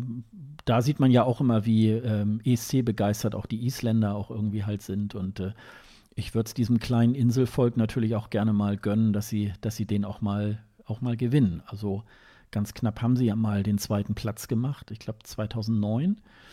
Und ähm, das und dann stößt ja auch schon wieder die Frage an, wo wollen sie es dann machen? Aber das äh, werden wir dann ja ähm, erfahren, wenn es dann, wenn es dann auch soweit ist. Also die 19 Künstler haben wir auch noch mal auf, auf unserer Website äh, ESC Green Room unter dem Link ESC 2021. Da sind dann auch äh, die Kontaktdaten bei Twitter und Facebook. Dann könnt ihr euren Lieblingskünstlern ähm, dann auch ähm, in den äh, sozialen Medien dann auch folgen. Ja, ich habe ganz kurz noch mal aufgeschrieben, so zur Einordnung Corona in den Niederlanden. Es gibt ja ähm, derzeit in den Niederlanden äh, auch sogar ein Teil-Lockdown, der per 14. Oktober ähm, beschlossen worden ist. Das bedeutet, dass Einzelhandelsgeschäfte spätestens um 20 Uhr schließen müssen. Lebensmittelgeschäfte können noch länger offen bleiben. Ähm, und äh, Restaurants, Bars und Cafés bleiben aber ähm, komplett geschlossen. Auch das Auswärtige Amt warnt derzeit äh, von nicht notwendigen touristischen Reisen in die Niederlande. Also da sieht es jetzt im Moment, ähm, wenn das jetzt soweit wäre, äh, der ESC, dann äh, würde es natürlich sehr, sehr bitter aussehen. Und auch die Zahlen in den Niederlanden sind gerade jetzt also per 23. Oktober auch nicht gerade toll. Die haben ja im Gegensatz zu uns ja nur 17 Millionen Einwohner und haben jetzt schon auch ähm, 9200 äh, Corona-Fälle. Im Vergleich zu Deutschland sind es ja jetzt derzeit 12.000. Die, ähm, oder wir sind sogar, glaube ich, auch schon bei 14.000 ähm, äh, pro Tag. Also das ist schon ähm, nicht so toll. Da halten wir uns euch auch mal auf dem Laufenden, insbesondere weil ja einige unsere Hörer sich ja auch darauf vorbereiten, da vielleicht auch tatsächlich mal hinzufahren. Und äh, das äh, wird ähm, natürlich, ähm, ja, werden wir mal sehen, wie weit das ist. Aber da halten wir euch auf dem Laufenden, wie das da in den Niederlanden weitergeht. Ja, dann haben wir eigentlich noch sowas wie, äh, was sonst noch wichtig war. Ähm, das ähm, äh, da gibt es zum einen äh, eine Personalie bei der ARD. Ähm, Thomas Schreiber, der eigentlich äh, als äh, Unterhaltungskoordinator bei der ARD auch zuständig ist für Deutschland beim Eurovision Song Contest, ähm, wird dieses Amt sozusagen aufgeben und zum 1. Mai 2021 zur DGETO ähm, gehen. Die äh, dortige äh, Chefin Christine Strobel äh, wird äh, dort Programmchefin. Das äh, kam daher, weil der ARD-Programmchef Volker Harris sein ähm, Amt äh, zum 1. Mai 2021 aufgibt. Und da gibt es so ein kleines Stühlerücken. Das wirft natürlich jetzt die Frage auf, wenn ähm, Thomas Schreiber, der wird jetzt, wenn er jetzt noch bis Mai im Amt ist, natürlich diesen ESC 2021 noch halbwegs mitverantworten. Aber was dann darüber hinaus danach irgendwie passiert, das wird natürlich sehr interessant. Zum einen vor dem Hintergrund, dass der NDR ja auch ähm, eine dreistellige Millionensumme ja einsparen soll in den nächsten Jahren.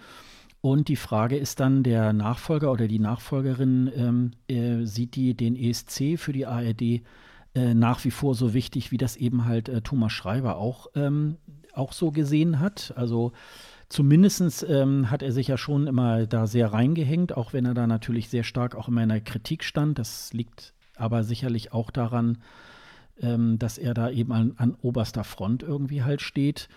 Es äh, sind ja weiterhin dann im Amt äh, der sogenannte ARD-Teamchef Christian Blenker und Head of Delegation Alexandra Wolfslast, die wir ja auch schon mal in Folge 52 im Interview hatten, auch Thomas Schreiber, und die ja weiterhin sozusagen für Deutschland beim ESC tätig sind. Das könnte natürlich sein, dass vielleicht der Christian Blenker da nochmal vielleicht ähm, äh, mehr Kompetenzen bekommt äh, in der Richtung und ähm, dass es sich da vielleicht mal um eine äh, Veränderung auch in dem Bereich irgendwie halt auch gibt. Und ähm, ja, werden wir mal schauen. Ähm, die, die, die Meinungen dazu, dass Thomas Schreiber gegangen sind, waren ja ganz unterschiedlich. Was, äh, was ging dir dabei durch den Kopf? Ähm, einfach nur ein Funktionär, der gegangen ist, oder ähm, hattest du da auch andere Gedanken noch? Ja, ich dachte erstmal, oh, guck mal hier, weil es, wir haben ja oft schon diskutiert über diese Position an sich ja. und auch über Thomas Schreiber persönlich.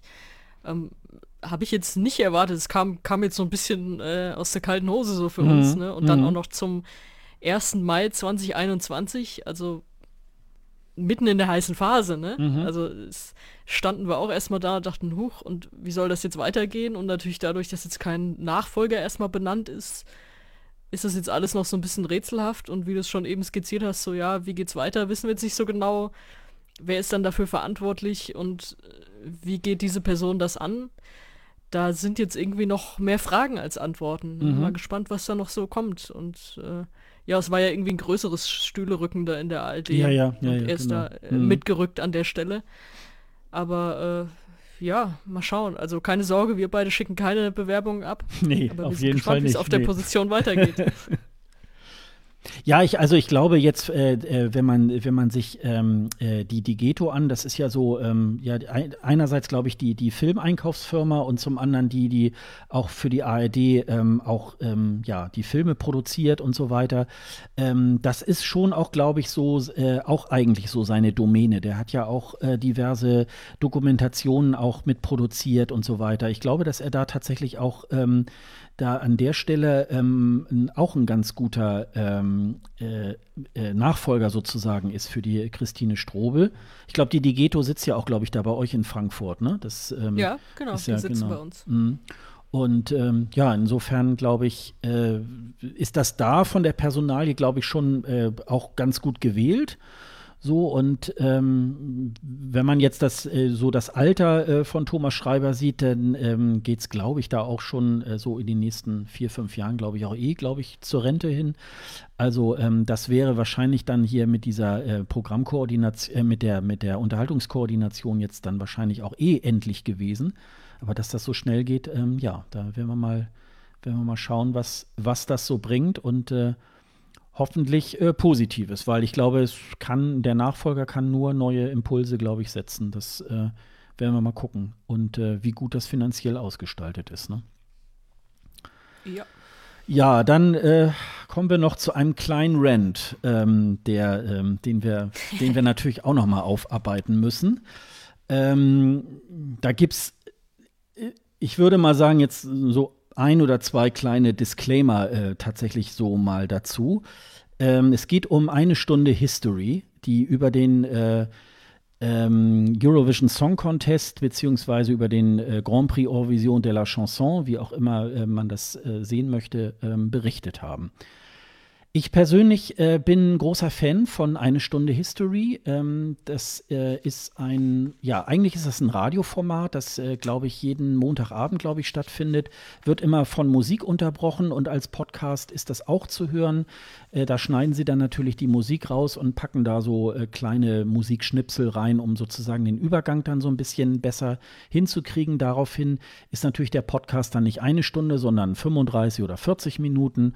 Und es wird äh, querbeet durch die Geschichte äh, gegangen. Es geht äh, jetzt neulich ging es auch um die deutsche Einheit. Es ging, äh, es geht auch mal ums, ums Altertum. Es geht um ganz viele geschichtliche Dinge. Und das wird äh, wirklich sehr gut aufbearbeitet und äh, wirklich ganz, ganz groß. Und äh, der Tobias Migge hat äh, äh, neulich uns angepinkt, äh, uns und den ESC-Schnack. Mensch, Zukunftshörtipp für ESC-Schnack und ESC Green Room am 19.10. eine Stunde History der Grand Prix Eurovision de la Chanson 1955. Da habe ich ihm schon mal runtergeschrieben, so, mh, hm, das ist wohl ein Tippfehler, weil den Grand Prix gab es ja erst 1956. Nein, nein, es geht darum, 19.10. wurde äh, der Beschluss in der EBU gefasst, wir wollen irgendwie einen Musikwettbewerb machen und da sollen unsere Mitglieder äh, gegeneinander antreten im Musikwettstreit. Äh, und ähm, das, äh, das wurde dann in der Folge sozusagen behandelt. Ähm, die Moderatorin ist äh, Maike Rosenplenter gewesen, die zusammen mit dem Deutschlandfunk Nova Geschichtsexperten Matthias von Hellfeld diese Folge in dieser ja üblichen Manie von eine Stunde History dann auch aufarbeitet. Auch hier kleiner Disclaimer. Natürlich ähm, denke ich auch immer so, naja, äh, wenn man sich so äh, tagtäglich mit dem ESC befasst und man hört dann mal was irgendwo von äh, so in den Medien oder so über den ESC, dann kommt natürlich mal so der eine oder andere Patzer äh, und ich bin da auch nicht frei von. Ich erzähle hier im Podcast auch manchmal so einigen Quatsch, den äh, ihr ja auch dann gleich kommentiert und sagt, äh, nee, Moment mal, das war ganz anders, das war gar nicht Platz 5, das war Platz 6 und so weiter. Ist überhaupt gar keine Frage. Aber ähm, ich würde mal sagen, ähm, das Ding ist so ein bisschen aus dem Ruder gelaufen, so wie sie das jetzt tatsächlich gemacht haben. Es fing tatsächlich ganz nett an, indem sie ähm, erzählt haben, also es gab diesen Beschluss am 19. Oktober 1955, ähm, dass die äh, dass EBU-Vertreter beschlossen haben, einen europäischen Musikwettbewerb auszurichten. Und ähm, ja, das war so ein bisschen der Gedanke. Äh, der Zweite Weltkrieg war zehn Jahre zurück. Es gab eine Bewegung, die sozusagen für ein gemeinsames Europa gekämpft haben. Und vor diesem Hintergrund äh, wollte man diesen Musikwettbewerb machen. Man wollte auch, ähm, man suchte auch technisch einfach eine Möglichkeit, wie können sich die Mitgliedssender mal zusammenschließen. Ähm, also äh, auch da wurde ähm, äh, hieß es dann auch, ich glaube, das war im Interview mit äh, Jan Feddersen, der doch dann auch besprochen wurde, ja, es hätte auch ein Zirkuswettbewerb sein können. Also es ging gar nicht so sehr um Musik, sondern erstmal um dieses, um dieses Technische. Dann hat man sich aber um, um die Musik entschieden. Und äh, ja, und wie gesagt, Lys Assia hat das Ding gewonnen und äh, die Konkurrenten waren Belgien, äh, die, ähm, also Westdeutschland, die damalige Bundesrepublik, Frankreich, Italien, Luxemburg und die Niederlande äh, sind dort angetreten. Und das hörte sich eigentlich alles ähm, irgendwie ganz, ganz nett an. Einge äh, eingeladen waren Peter Urban, der ähm, deutsche Kommentator, der es seit 1997 macht. Ähm, der ist äh, ein paar Sachen gefragt worden. Jan Feddersen als äh, ESC-Experte äh, und Gildo Horn als äh, deutscher ESC-Teilnehmer von 1998. Dann wurde so ein kleiner Beitrag gemacht über die Highlights äh, aus der ESC-Geschichte. Da muss natürlich dann auch ähm, Nicole mit ein bisschen Frieden dabei sein, natürlich Waterloo und so weiter. Und ähm, ja, und dann ging das aber so in diese Richtung, also ähm, ja, es ging um diesen politischen Einfluss, dass zum Beispiel ähm, der Präsident Lukaschenko, der ja jetzt im Moment auch äh, ziemlich äh, von sich reden macht. Ähm, der hat auch schon mal Einfluss darauf genommen, welcher Titel für Belarus äh, beim ESC antritt. Das Thema Nachbarschaftsstimmen äh, wurde, wurde aufgegriffen. Und ähm, ja, und ich sag mal so, letztendlich äh, haben dann die einzelnen ähm, die einzelnen Interviewer das eigentlich auch immer wieder entkräftet, ähm, aber das wurde nicht wirklich äh, dann auch wieder so aufgegriffen. Also am Ende der, äh, der ganzen Ende Stunde, der eine Stunde History war dann so dieses Thema, naja, also äh, der, die musikalischen Beiträge sind ja eigentlich auch ähm, äh, sehr diskussionswürdig, da wäre ja nie was dabei. Leute, die sich das angucken, sind ja auch mehr so, ähm, die praktisch Retro-Fans der 80er Jahre sind, die sich dann ein bisschen bescheuert an, anziehen wollen, die dann vor ihrem Käseigel sitzen und dann irgendwie ähm, das, was sie da im Fernsehen sehen, dann so ein bisschen äh, sich darüber lustig machen. Und eigentlich äh, heutzutage kennt man ja auch äh, niemanden mehr, der sich das irgendwie halt anschaut und ist überhaupt noch dieser ESC zeitgemäß. Ähm, da muss man mal sagen, das hatte ESC Kompakt neulich auch in einem Artikel aufgegriffen, wo es dann auch so hieß, naja, wenn wir jetzt eine Stunde History über äh, die Fußball-Weltmeisterschaft machen oder über Olympia, würde man auch nicht sagen, ist diese Veranstaltung heute noch zeitgemäß. Ähm, das ist natürlich äh, auch schon aufgrund der Einschaltquoten immer noch ähm, eines der stärksten ähm, Einschaltquotenabende bei der ARD. Insofern, ähm, ja, kann das jetzt natürlich auch nicht so, äh, so wahnsinnig ähm, schlimm gewesen sein. Was ich noch ganz schön fand, war, ähm, Peter Urban ist ja dann auch gefragt worden und so, ja, und politische Einflussnahme und so weiter, dass er dann der Moderatorin äh, dann nochmal so entgegengeredet äh, hat und gesagt hat, ja, das ist aber absoluter Unsinn, den Sie da reden, weil wie soll denn dieser Einfluss ähm, irgendwie stattfinden? Also es gibt sicherlich äh, Nachbarschaftspunkte zwischen Skandinavien, vielleicht auch in Teilen Osteuropas. Ähm, aber das wird nie ähm, gelingen, dass sozusagen ähm, das über die, über die ganze Eurovisions-Europa irgendwie halt ähm, niedergeht, dass, äh, dass irgendwie beispielsweise Russland entscheiden könnte, äh, wer wird jetzt nächstes Mal den ESC gewinnen. Das, ähm, das ist natürlich ähm, auch äh, illusorisch, was da irgendwie passiert. Also es hatte so ein bisschen, es hatte so ein bisschen den, den, den Anklang ja, also ähm, schönes, äh, äh, schöne Veranstaltung, aber eigentlich ist das, äh, ist das eigentlich, kann man drauf verzichten und äh, eigentlich guckt sich das ja auch niemand mehr an. Und das, ähm, das war, das war so ein bisschen, das war so ein bisschen schade an der ganzen Geschichte. Das war aber ein niedlicher Rant. Ich weiß tatsächlich auch gar nicht, wo ich anfangen soll. Also ich habe es mir dann, ich habe es mir einmal durchgehört, weil ich dachte, ich mache das jetzt nicht, höre mir das jetzt nicht nochmal an und mache mir da jetzt mhm. noch Notizen oder mhm. so. Dafür war es dann auch zu sehr Zeitverschwendung.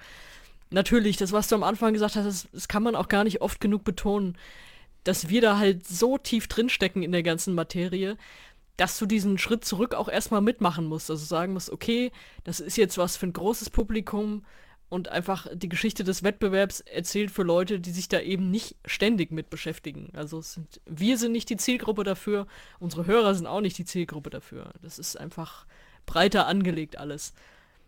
Das ist, das ist ja ein völlig okayer Ansatz. Das ist, äh, da kann man erstmal überhaupt nichts gegen sagen. Wo ich schon das erste Mal ein bisschen pissig wurde, war, als am Anfang äh, wieder der Klassiker kam mit European Song Contest. Ja, genau. Ja. Also das, ähm, ach, das, wie du sagst, jeder macht mal Fehler, wir auch und so, aber einfach den Namen sollte man dann doch irgendwie mal hinkriegen und es ist ja einfach auch, es ist ja nicht mal so ein Live-Gelaber, es ist produziert und das dann so drin zu lassen, äh, da ist schon das erste Mal, dass man denkt, okay, da ist jetzt wirklich nicht viel Liebe für die, für die Sache und für die Sendung da drin. Mhm. Das stört dann, stört dann als erstes. Ja, und danach, wie du sagst, also der, der Beitrag, der am Anfang kam mit so einem Überblick, der ging ein bisschen durcheinander, aber sonst war der eigentlich ganz gut und informativ und dachte schon so, ja, das kann man ja jetzt so lassen, aber die Moderation hat mir auch überhaupt nicht gefallen. Also es war wirklich von Anfang an so dieses, ja, und es ist nur politisch und es ist nur Stimmen hin und her geschiebe und so. Das sind ja Vorurteile, die kennen wir ja auch. Mhm. Das hörst du ja total oft von Leuten, die, die nicht da nah dran sind. Das ist ja auch erstmal okay zu sagen, ich gehe mit dieser Fragestellung da rein, ist das wirklich so?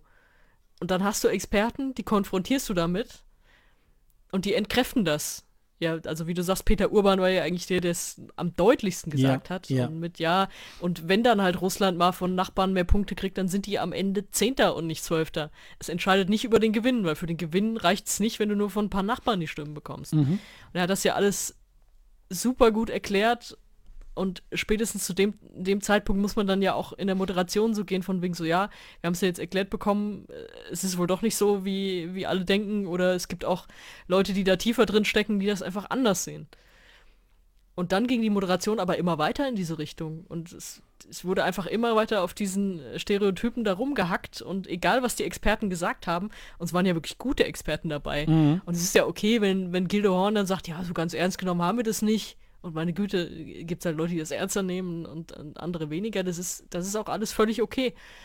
Aber dieses Rumreiten und dann wirklich auszusteigen mit, ja, es eigentlich gibt's, kennt, kennt man ja nicht wirklich Leute, die das interessiert und die das richtig zelebrieren und die meisten treffen sich dann halt mit Freunden und gucken aber nicht wirklich auf dem Fernseher, so ungefähr war das ja dann am Ende. Mhm.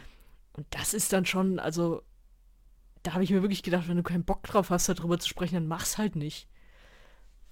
Und es ist auch so dieses, was mich an Kollegen manchmal stört, ich, ich kenne die jetzt nicht, ich habe mit denen nichts zu tun oder so, aber generell im Journalismus beobachte ich das öfter, dass Kollegen in irgendeine Geschichte reingehen und die Geschichte quasi schon fertig im Kopf haben, bevor sie Mhm. mit Interviewpartnern Mhm. gesprochen haben. Mhm. Und das ist was, was mich immer extrem stört. Und was man aber, teilweise habe ich das auch im Studium so, so gelernt bekommen und dann später auch in Redaktionen, so von wegen, such dir mal einen, der dir das und das sagt. Ja. Was ich die völlig falsche Herangehensweise schon immer fand. Weil du musst, ich finde, du musst nicht mit einer erwarteten Antwort in ein Interview gehen, sondern du musst mit, mit, einer, mit einer spannenden Frage, bei der du im besten Fall auch nicht weißt, wie sie beantwortet wird. So musst du doch da reingehen. Mhm, So aus den Leuten irgendwie was rauskitzeln und wenn dann eine überraschende Antwort kommt, dann ist das doch auch deine Geschichte und dann darfst du nicht enttäuscht sein, so, oh, der hat jetzt nicht das gesagt, was ich hören wollte, weil es vielleicht die geilere Schlagzeile gewesen wäre. Und du musst da offener reingehen und du musst dich auch im Zweifel überzeugen lassen oder dann eben auch die andere Seite mehr gewichten, wenn du siehst, oh, das ist jetzt doch nicht so, wie ich am Anfang gedacht habe, oder es gibt mehr Experten, die das so und so sagen, hätte ich nicht gedacht. Das kannst du ja auch offen machen. Also das hätte man ja auch in dieser Sendung so, ja, ich bin reingegangen und äh, habe gedacht, es wäre so, aber außer diese, ich kenne keinen, der sich dafür begeistert. Also bei Peter Urban hat man jede Begeisterung daraus Ja, gehört Unbedingt, der, ja. der natürlich mit da drin betroffen ist und in dieser Bubble mit drin. Aber trotzdem, das ist ja auch, also ewig mit Peter Urban zu sprechen in so einem spannenden Interview und dann zu sagen, ich kenne aber keinen, der sich dafür richtig begeistern kann. Also das ist ja schon fast. Ich, mir fällt ehrlich gesagt gar kein Wort dafür ein. Und also er hat das, ja auch- Das ist schon extrem ignorant. Ja, und er hat ja auch noch gesagt, ne, so, also so viele äh, Musikgenres wie heute möglich sind beim ESC, hat es so früher auch tatsächlich nicht gegeben. Also ähm, da hat er ja auch noch widerlegt, ähm, dass es da wirklich auch für jeden Geschmack irgendwas gibt. Ne, das, ähm, das war ja auch noch, ähm, das war ja auch noch die Geschichte. Ja. Ja, und aber ich denke dann auch immer, okay, das es muss ja nicht jedem gefallen. Und wenn Mhm. du denkst, es ist nur Punktegeschiebe und politischer Mist, den sich keiner anguckt und der Mhm. mich nicht interessiert, dann guck's halt nicht. Ja. So einfach ist es dann. Aber dass das in so einer Sendung dann so aus jeder Pore quillt, das war wirklich mehr als unglücklich. Also ich, ich habe das auch gehört und dachte, oh Gott, nee, bitte. Ja, und ich hatte nämlich tatsächlich, ich habe es mir ein zweites Mal ein bisschen mit Geskippe oder so, aber ich habe es mir ein zweites Mal tatsächlich angehört, weil ich erst so dachte, sag mal, bin ich jetzt irgendwie so komisch irgendwie und, und äh, äh, leg das jetzt wieder so auf die Goldwaage. Ähm, aber es äh, war dann auch beim zweiten Mal hören, äh, wurde es tatsächlich für mich auch nicht besser. Also schon alleine diese Geschichte, ja, ich kenne eigentlich niemanden, der das abfeiert. Ich kann mich dran erinnern, es gab mal ein Zeitzeichen. Ich glaube, das war, als Lenas Sieg fünf Jahre äh, her war. Da hatten sie dann zum Beispiel vom ECG den Michael Sonnig dann äh, dazugeladen im Telefoninterview, der so ein bisschen was über Fanclubs und so weiter, aber eben halt auch seine Sicht, wie war das damals äh, in Oslo und so weiter. Und da hätte man ja auch jemanden aus einem Fanclub irgendwie halt fragen können. Also, und derjenige hätte dann auch sagen können, ja, wir machen einmal im Jahr ein großes Fan-Treffen und da feiern wir das dann ab und so weiter. Und, ähm, und äh, auch so vor Ort sind viele Fans und so. Und äh, da hätte man das ja schon gleich damit irgendwie entkräften können. Also, ähm, Ja, das, du kannst es ja auch ne? gegenüberstellen. Du kannst sagen, in meinem Freundeskreis kenne ich jetzt niemanden, Ja. aber es gibt natürlich Fanclubs Genau, und es gibt genau. Fanseiten, es gibt Podcasts, was auch immer. Aber dann so zu tun, als wäre auf dieser Welt einfach niemand, den das interessiert und diese vielen Millionen, die das an dem Abend gucken, das sind einfach nur Leute, die zusammengerottet irgendwie ihren Käseigel essen mhm. wollen und bloß mhm. nicht von Musik genervt werden wollen. So darstellen ist dann schon eine ziemliche Frechheit. Ja, das finde ich auch. Das finde ich auch. Ja, der ähm, Matthias von Hellfeld war dann auch noch mal bei Holger Klein, der ja so ein ähm, in, aus seinem Vrind-Universum auch so ein äh, Format, äh, ich glaube die Geschichtsstunde heißt, ich muss gerade mal gucken, ja, Geschichtsunterricht heißt das. Da hat er dann noch mal drüber gesprochen, weil ähm, da war natürlich auch noch mal so die Frage, warum denn ausgerechnet Gildo Horn und Matthias von Hellfeld hat dann irgendwie erzählt, dass er also Nicole angefragt hätte das kann ich jetzt nicht ganz nachvollziehen. Da meinte er dann so, ja, die ist ja heute nur noch so esoterisch unterwegs. Also äh, ich habe sie letztes Jahr, du ja auch, bei Eurovision in Concert irgendwie erlebt und da hat sie sich irgendwie feiern lassen und ich kann mir nicht vorstellen, dass sie vielleicht nicht über den ESC nochmal reden will. Ist natürlich die Frage, inwieweit ähm, vielleicht im Vorfeld auch bekannt war, in welche Richtung das geht. Und dann hat sie da vielleicht eher von Abstand genommen. Und ähm, ja, und Lena sei wohl auch angefragt gewesen. Und da hätte wohl schon gleich das Büro von Lena irgendwie wohl gesagt, nee, also sie steht für ESC-Interviews irgendwie wohl nicht mehr zur Verfügung. Da will sie wohl irgendwie davon wegkommen. Und dann war ja irgendwie Gildo Horn tatsächlich als ähm, Gesprächspartner auch noch ganz interessant. Ähm, also der dann so ein bisschen Einblicke gab, so äh, dass das dann ja irgendwie so öffentlich-rechtlich seitig dann ja sehr, sehr ernst irgendwie auch da betrieben wurde und so weiter. Und er ja dann doch eher so der Spontane dann so war. Und ähm, aber er, er machte da, fand ich so als äh, jemand, der als Teilnehmer mal dabei war, auch, auch noch mal so ganz gut äh, gab das dann noch mal so wieder. Wobei es gibt natürlich tatsächlich auch mal so Unterschiede. Also es ähm, wahrscheinlich wollten sie auch ein bisschen zu viel. Also sie haben angefangen den Bogen mit, äh, mit diesem Beschluss 1955, sind dann so ein bisschen eigentlich so in den 90er Jahren stecken geblieben, so wie der ESC vielleicht auch mal so ein bisschen auch sehr, sehr, ähm, ja, tatsächlich retro auch dann mal unterwegs war aber zu wenig eigentlich auch ähm, so mal beleuchtet haben, wie, wie sieht denn dieser ESC eigentlich heute aus?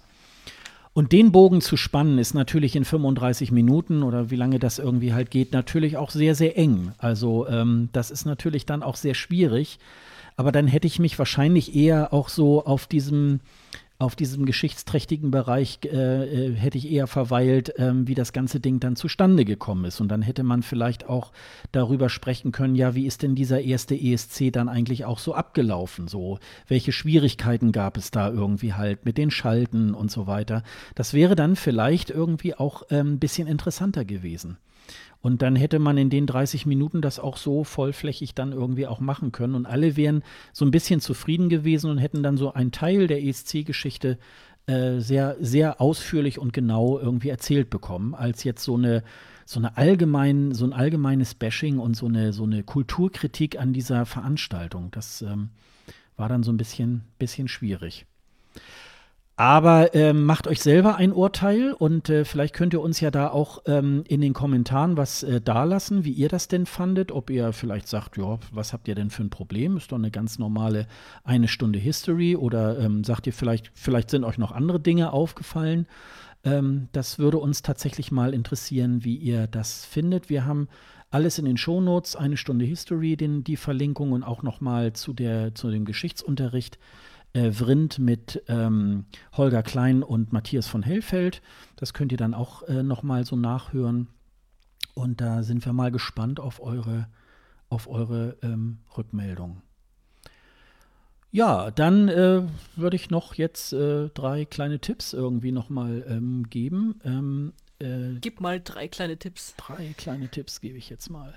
Und zwar äh, zum auch einen. So eine schöne Rubrik, so drei kleine Tipps. Ja, genau. Müssen wir uns mal überlegen, ja, drei kleine Tipps. Ähm, äh, ich bin ja, ich muss gleich mal vorweg äh, sagen, ich bin ja immer wieder erstaunt, wie fleißig die Herren von Merci Cherie irgendwie halt sind ich gucke in meinen Podcatcher und denke, ach, schon wieder? Also ähm, das, das gibt es ja gar nicht. Also super, was die so machen. Ich möchte aber tatsächlich eine wir Folge. Denken, wir denken nicht, ach, schon wieder. Wir denken, yeah, schon ja, wieder. Ja, ja, ja, genau. In, ja, auf jeden Fall. Also jetzt nicht so, um Gottes Willen, jetzt muss ich mir schon wieder das anhören, sondern das ist wirklich äh, A, interessant und B, sind sie auch mega fleißig. Das muss man da immer wieder sagen. Ähm, die haben eine schöne Folge gemacht. Äh, am 22. September ist die rausgekommen äh, zu Black Lives Matter. Äh, so heißt ja die Bürgerrechtsbewegung, äh, die aktuell Schlagzeilen macht. Und äh, die beiden haben sich einfach mal angeguckt, ähm, praktisch von 2000, ich glaube sogar 2020 schon, bis, äh, in, die, ähm, bis in die Anfangszeit, ähm, wie die Repräsentanz ähm, schwarzer Musik beim Eurovision Song Contest ähm, aussah. Das war eigentlich eine ganz interessante Folge und ähm, da könnt ihr gerne mal reinhören. Ist die Folge 219. Ähm, ich glaube, das hat was damit zu tun, weil es die zweite Staffel ist und die 19. Folge aus der Staffel. Deswegen heißt es dann 219. Aber sie haben schon eine ganze, äh, schon eine ganze Menge an, an äh, äh, Folgen rausgebracht und äh, insbesondere sehr viele tolle Interviewfolgen. Aber die möchte ich euch tatsächlich äh, ganz doll ans Herz legen. Dann ist der ESC-Schnack am 10. Dezember ähm, im fünfjährigen Jubiläum ganze fünf Jahre gibt es dann jetzt den ESC-Schnack aus Kiel mit Daniela und Christoph. Und das wollen sie mit ihren Hörerinnen feiern. Und äh, wie genau das ausschaut, das werden sie in der nächsten Folge im November äh, uns erzählen.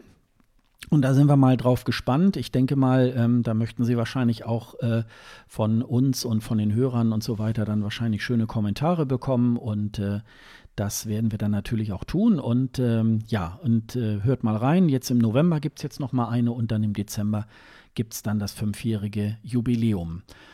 Wir haben es vorhin schon mal angesprochen, die Vorentscheidssaison, da gibt es auch schon Termine ähm, und ich habe jetzt auch schon mal wieder ähm, direkt vorne auf der Startseite den Link ESC Live wieder dazugepackt. Und zwar ist das ja die Seite, wo ihr die Termine zu den Vorentscheiden findet und ähm, äh, später dann nachher auch die Links zu den Livestreams, damit ihr dann an den Samstagabend, wenn diese Vorentscheide stattfinden, nicht lange suchen müsst, sondern braucht ihr einfach nur auf unsere Seite zu gehen und könnt dann äh, diese Shows dann äh, mitverfolgen. Ja, wie Sonja vorhin schon sagte, ähm, die Liste wird vielleicht diesmal ein bisschen kleiner, aber es gibt ja mittlerweile, also es soll ja Sanremo Festival soll es ja irgendwie wieder geben, auch. Oh ähm, oh Gott, auch, das, äh, das, ist ja wie zehn andere. Ja, ja, wobei da ja, glaube ich, äh, also sie haben es jetzt verschoben auf äh, einen Monat weiter. Im März wird das ja dann stattfinden. Ähm, ob das dann stattfindet, ist wohl noch nicht so ganz klar. Aber wie gesagt, der, ähm, es wird wieder ähm, jemand auserkoren, der dann zum ESC fährt. Also ähm, das äh, wird nicht der diesjährige Vertreter sein, sondern wieder jemand Neues. Und äh, Schweden mit Melodiefestivalen ist natürlich auch wieder am Start. Es gibt den Termin für den finnischen Vorentscheid, Uuden Musikin Kilpailu. Und ähm, ja, und das wird äh, alles dann natürlich aktuell dann aufgelistet. Das findet ihr dann da auch noch. Hast du noch drei kleine Tipps? ähm, Abstand halten, Handhygiene, Alltagsmasken. Ja, das ist auch ein guter Tipp. Das stimmt. Das stimmt. Das, das sind ist, meine drei Tipps. Das ist auch, äh, das ist auch wichtig. Ja, dann würde ich sagen, kommen wir zum Schluss. Ähm, noch ein kleiner Hinweis dann in eigener Sache. Also weitere Hits, äh, Infos zum Eurovision Song Contest und zu diesem Podcast findet ihr auf escgreenroom.de. Dort findet ihr alle Folgen unseres Podcasts sowie die Shownotes aller Episoden. Äh, wenn ihr Sonja und oder mir auf Twitter, Facebook und Instagram folgen möchtet, findet ihr unsere Kontaktdaten ebenfalls auf dieser Website unter dem Link Doppelspitze. Und besonders freuen wir, würden wir uns, wenn ihr unter der aktuellen Folge einen Kommentar hinterlasst. Wie gesagt, das habe ich vorhin ja schon erzählt, dass äh, da gibt es im Moment noch technische Probleme, aber ihr könnt dort einen Kommentar auf jeden Fall hinterlassen. Und wenn ihr richtig wir auf Wir lesen den, wir kriegen den. Wir lesen den auf jeden Fall. Und äh, wenn ihr richtig auf Nummer sicher gehen wollt, es gibt auch eine E-Mail-Adresse, nämlich kundendienst.escgreenroom.de. Dort könnt ihr uns auch eine Mail hinschreiben. Die kommt dann auf jeden Fall auch bei uns beiden an. Und äh, außerdem, wenn ihr für eine bessere Sichtbarkeit des ESC Greenroom sorgen möchtet, dann könnt ihr uns auf Apple Podcast ein paar Sterne hinterlassen und vielleicht sogar eine Rezension dalassen. Und nochmal ein Hinweis, ähm, wir möchten euch auch auf die Podcasts der KollegInnen des DBPDW-Netzwerks hinweisen, den besten Podcasts der Welt. Hört einfach mal rein und den Link zum Netzwerk gibt es ebenfalls auf unserer Seite escgreenroom.de. Und jetzt steht im Skript Ende. Genau. es steht Ende und ähm, ja, also äh, das letzte Wort soll Sonja haben. Ähm, ich möchte mich bei euch äh, auch äh, bedanken, dass ihr wieder ähm, zugehört habt und äh, lasst mal schön Kommentare bei euch, äh, bei uns ab. Und ähm, dann werden wir uns irgendwann im November wieder hören. Ich habe das letzte Wort. Ich, jetzt fühle ich den Druck, den Dadi wahrscheinlich auch fühlt. So, da, du musst jetzt was liefern und genau. jetzt muss ich auch was liefern. Also hier, hier steht Ende, das heißt, äh, wir sind natürlich am Ende angekommen und was, was soll ich da noch sagen? Ich meine, Sascha hat alles aufgezählt. Ähm, verbreitet uns, sagt's weiter, wenn es euch gefallen hat und äh, passt auf euch auf. Und ich glaube, ohne bleibt gesund darf man in dieser Zeit keinen Podcast beenden und deswegen machen wir das so. Bleibt gesund, passt auf euch auf und bis zum nächsten Mal. Ciao. Bis zum nächsten Mal. Tschüss.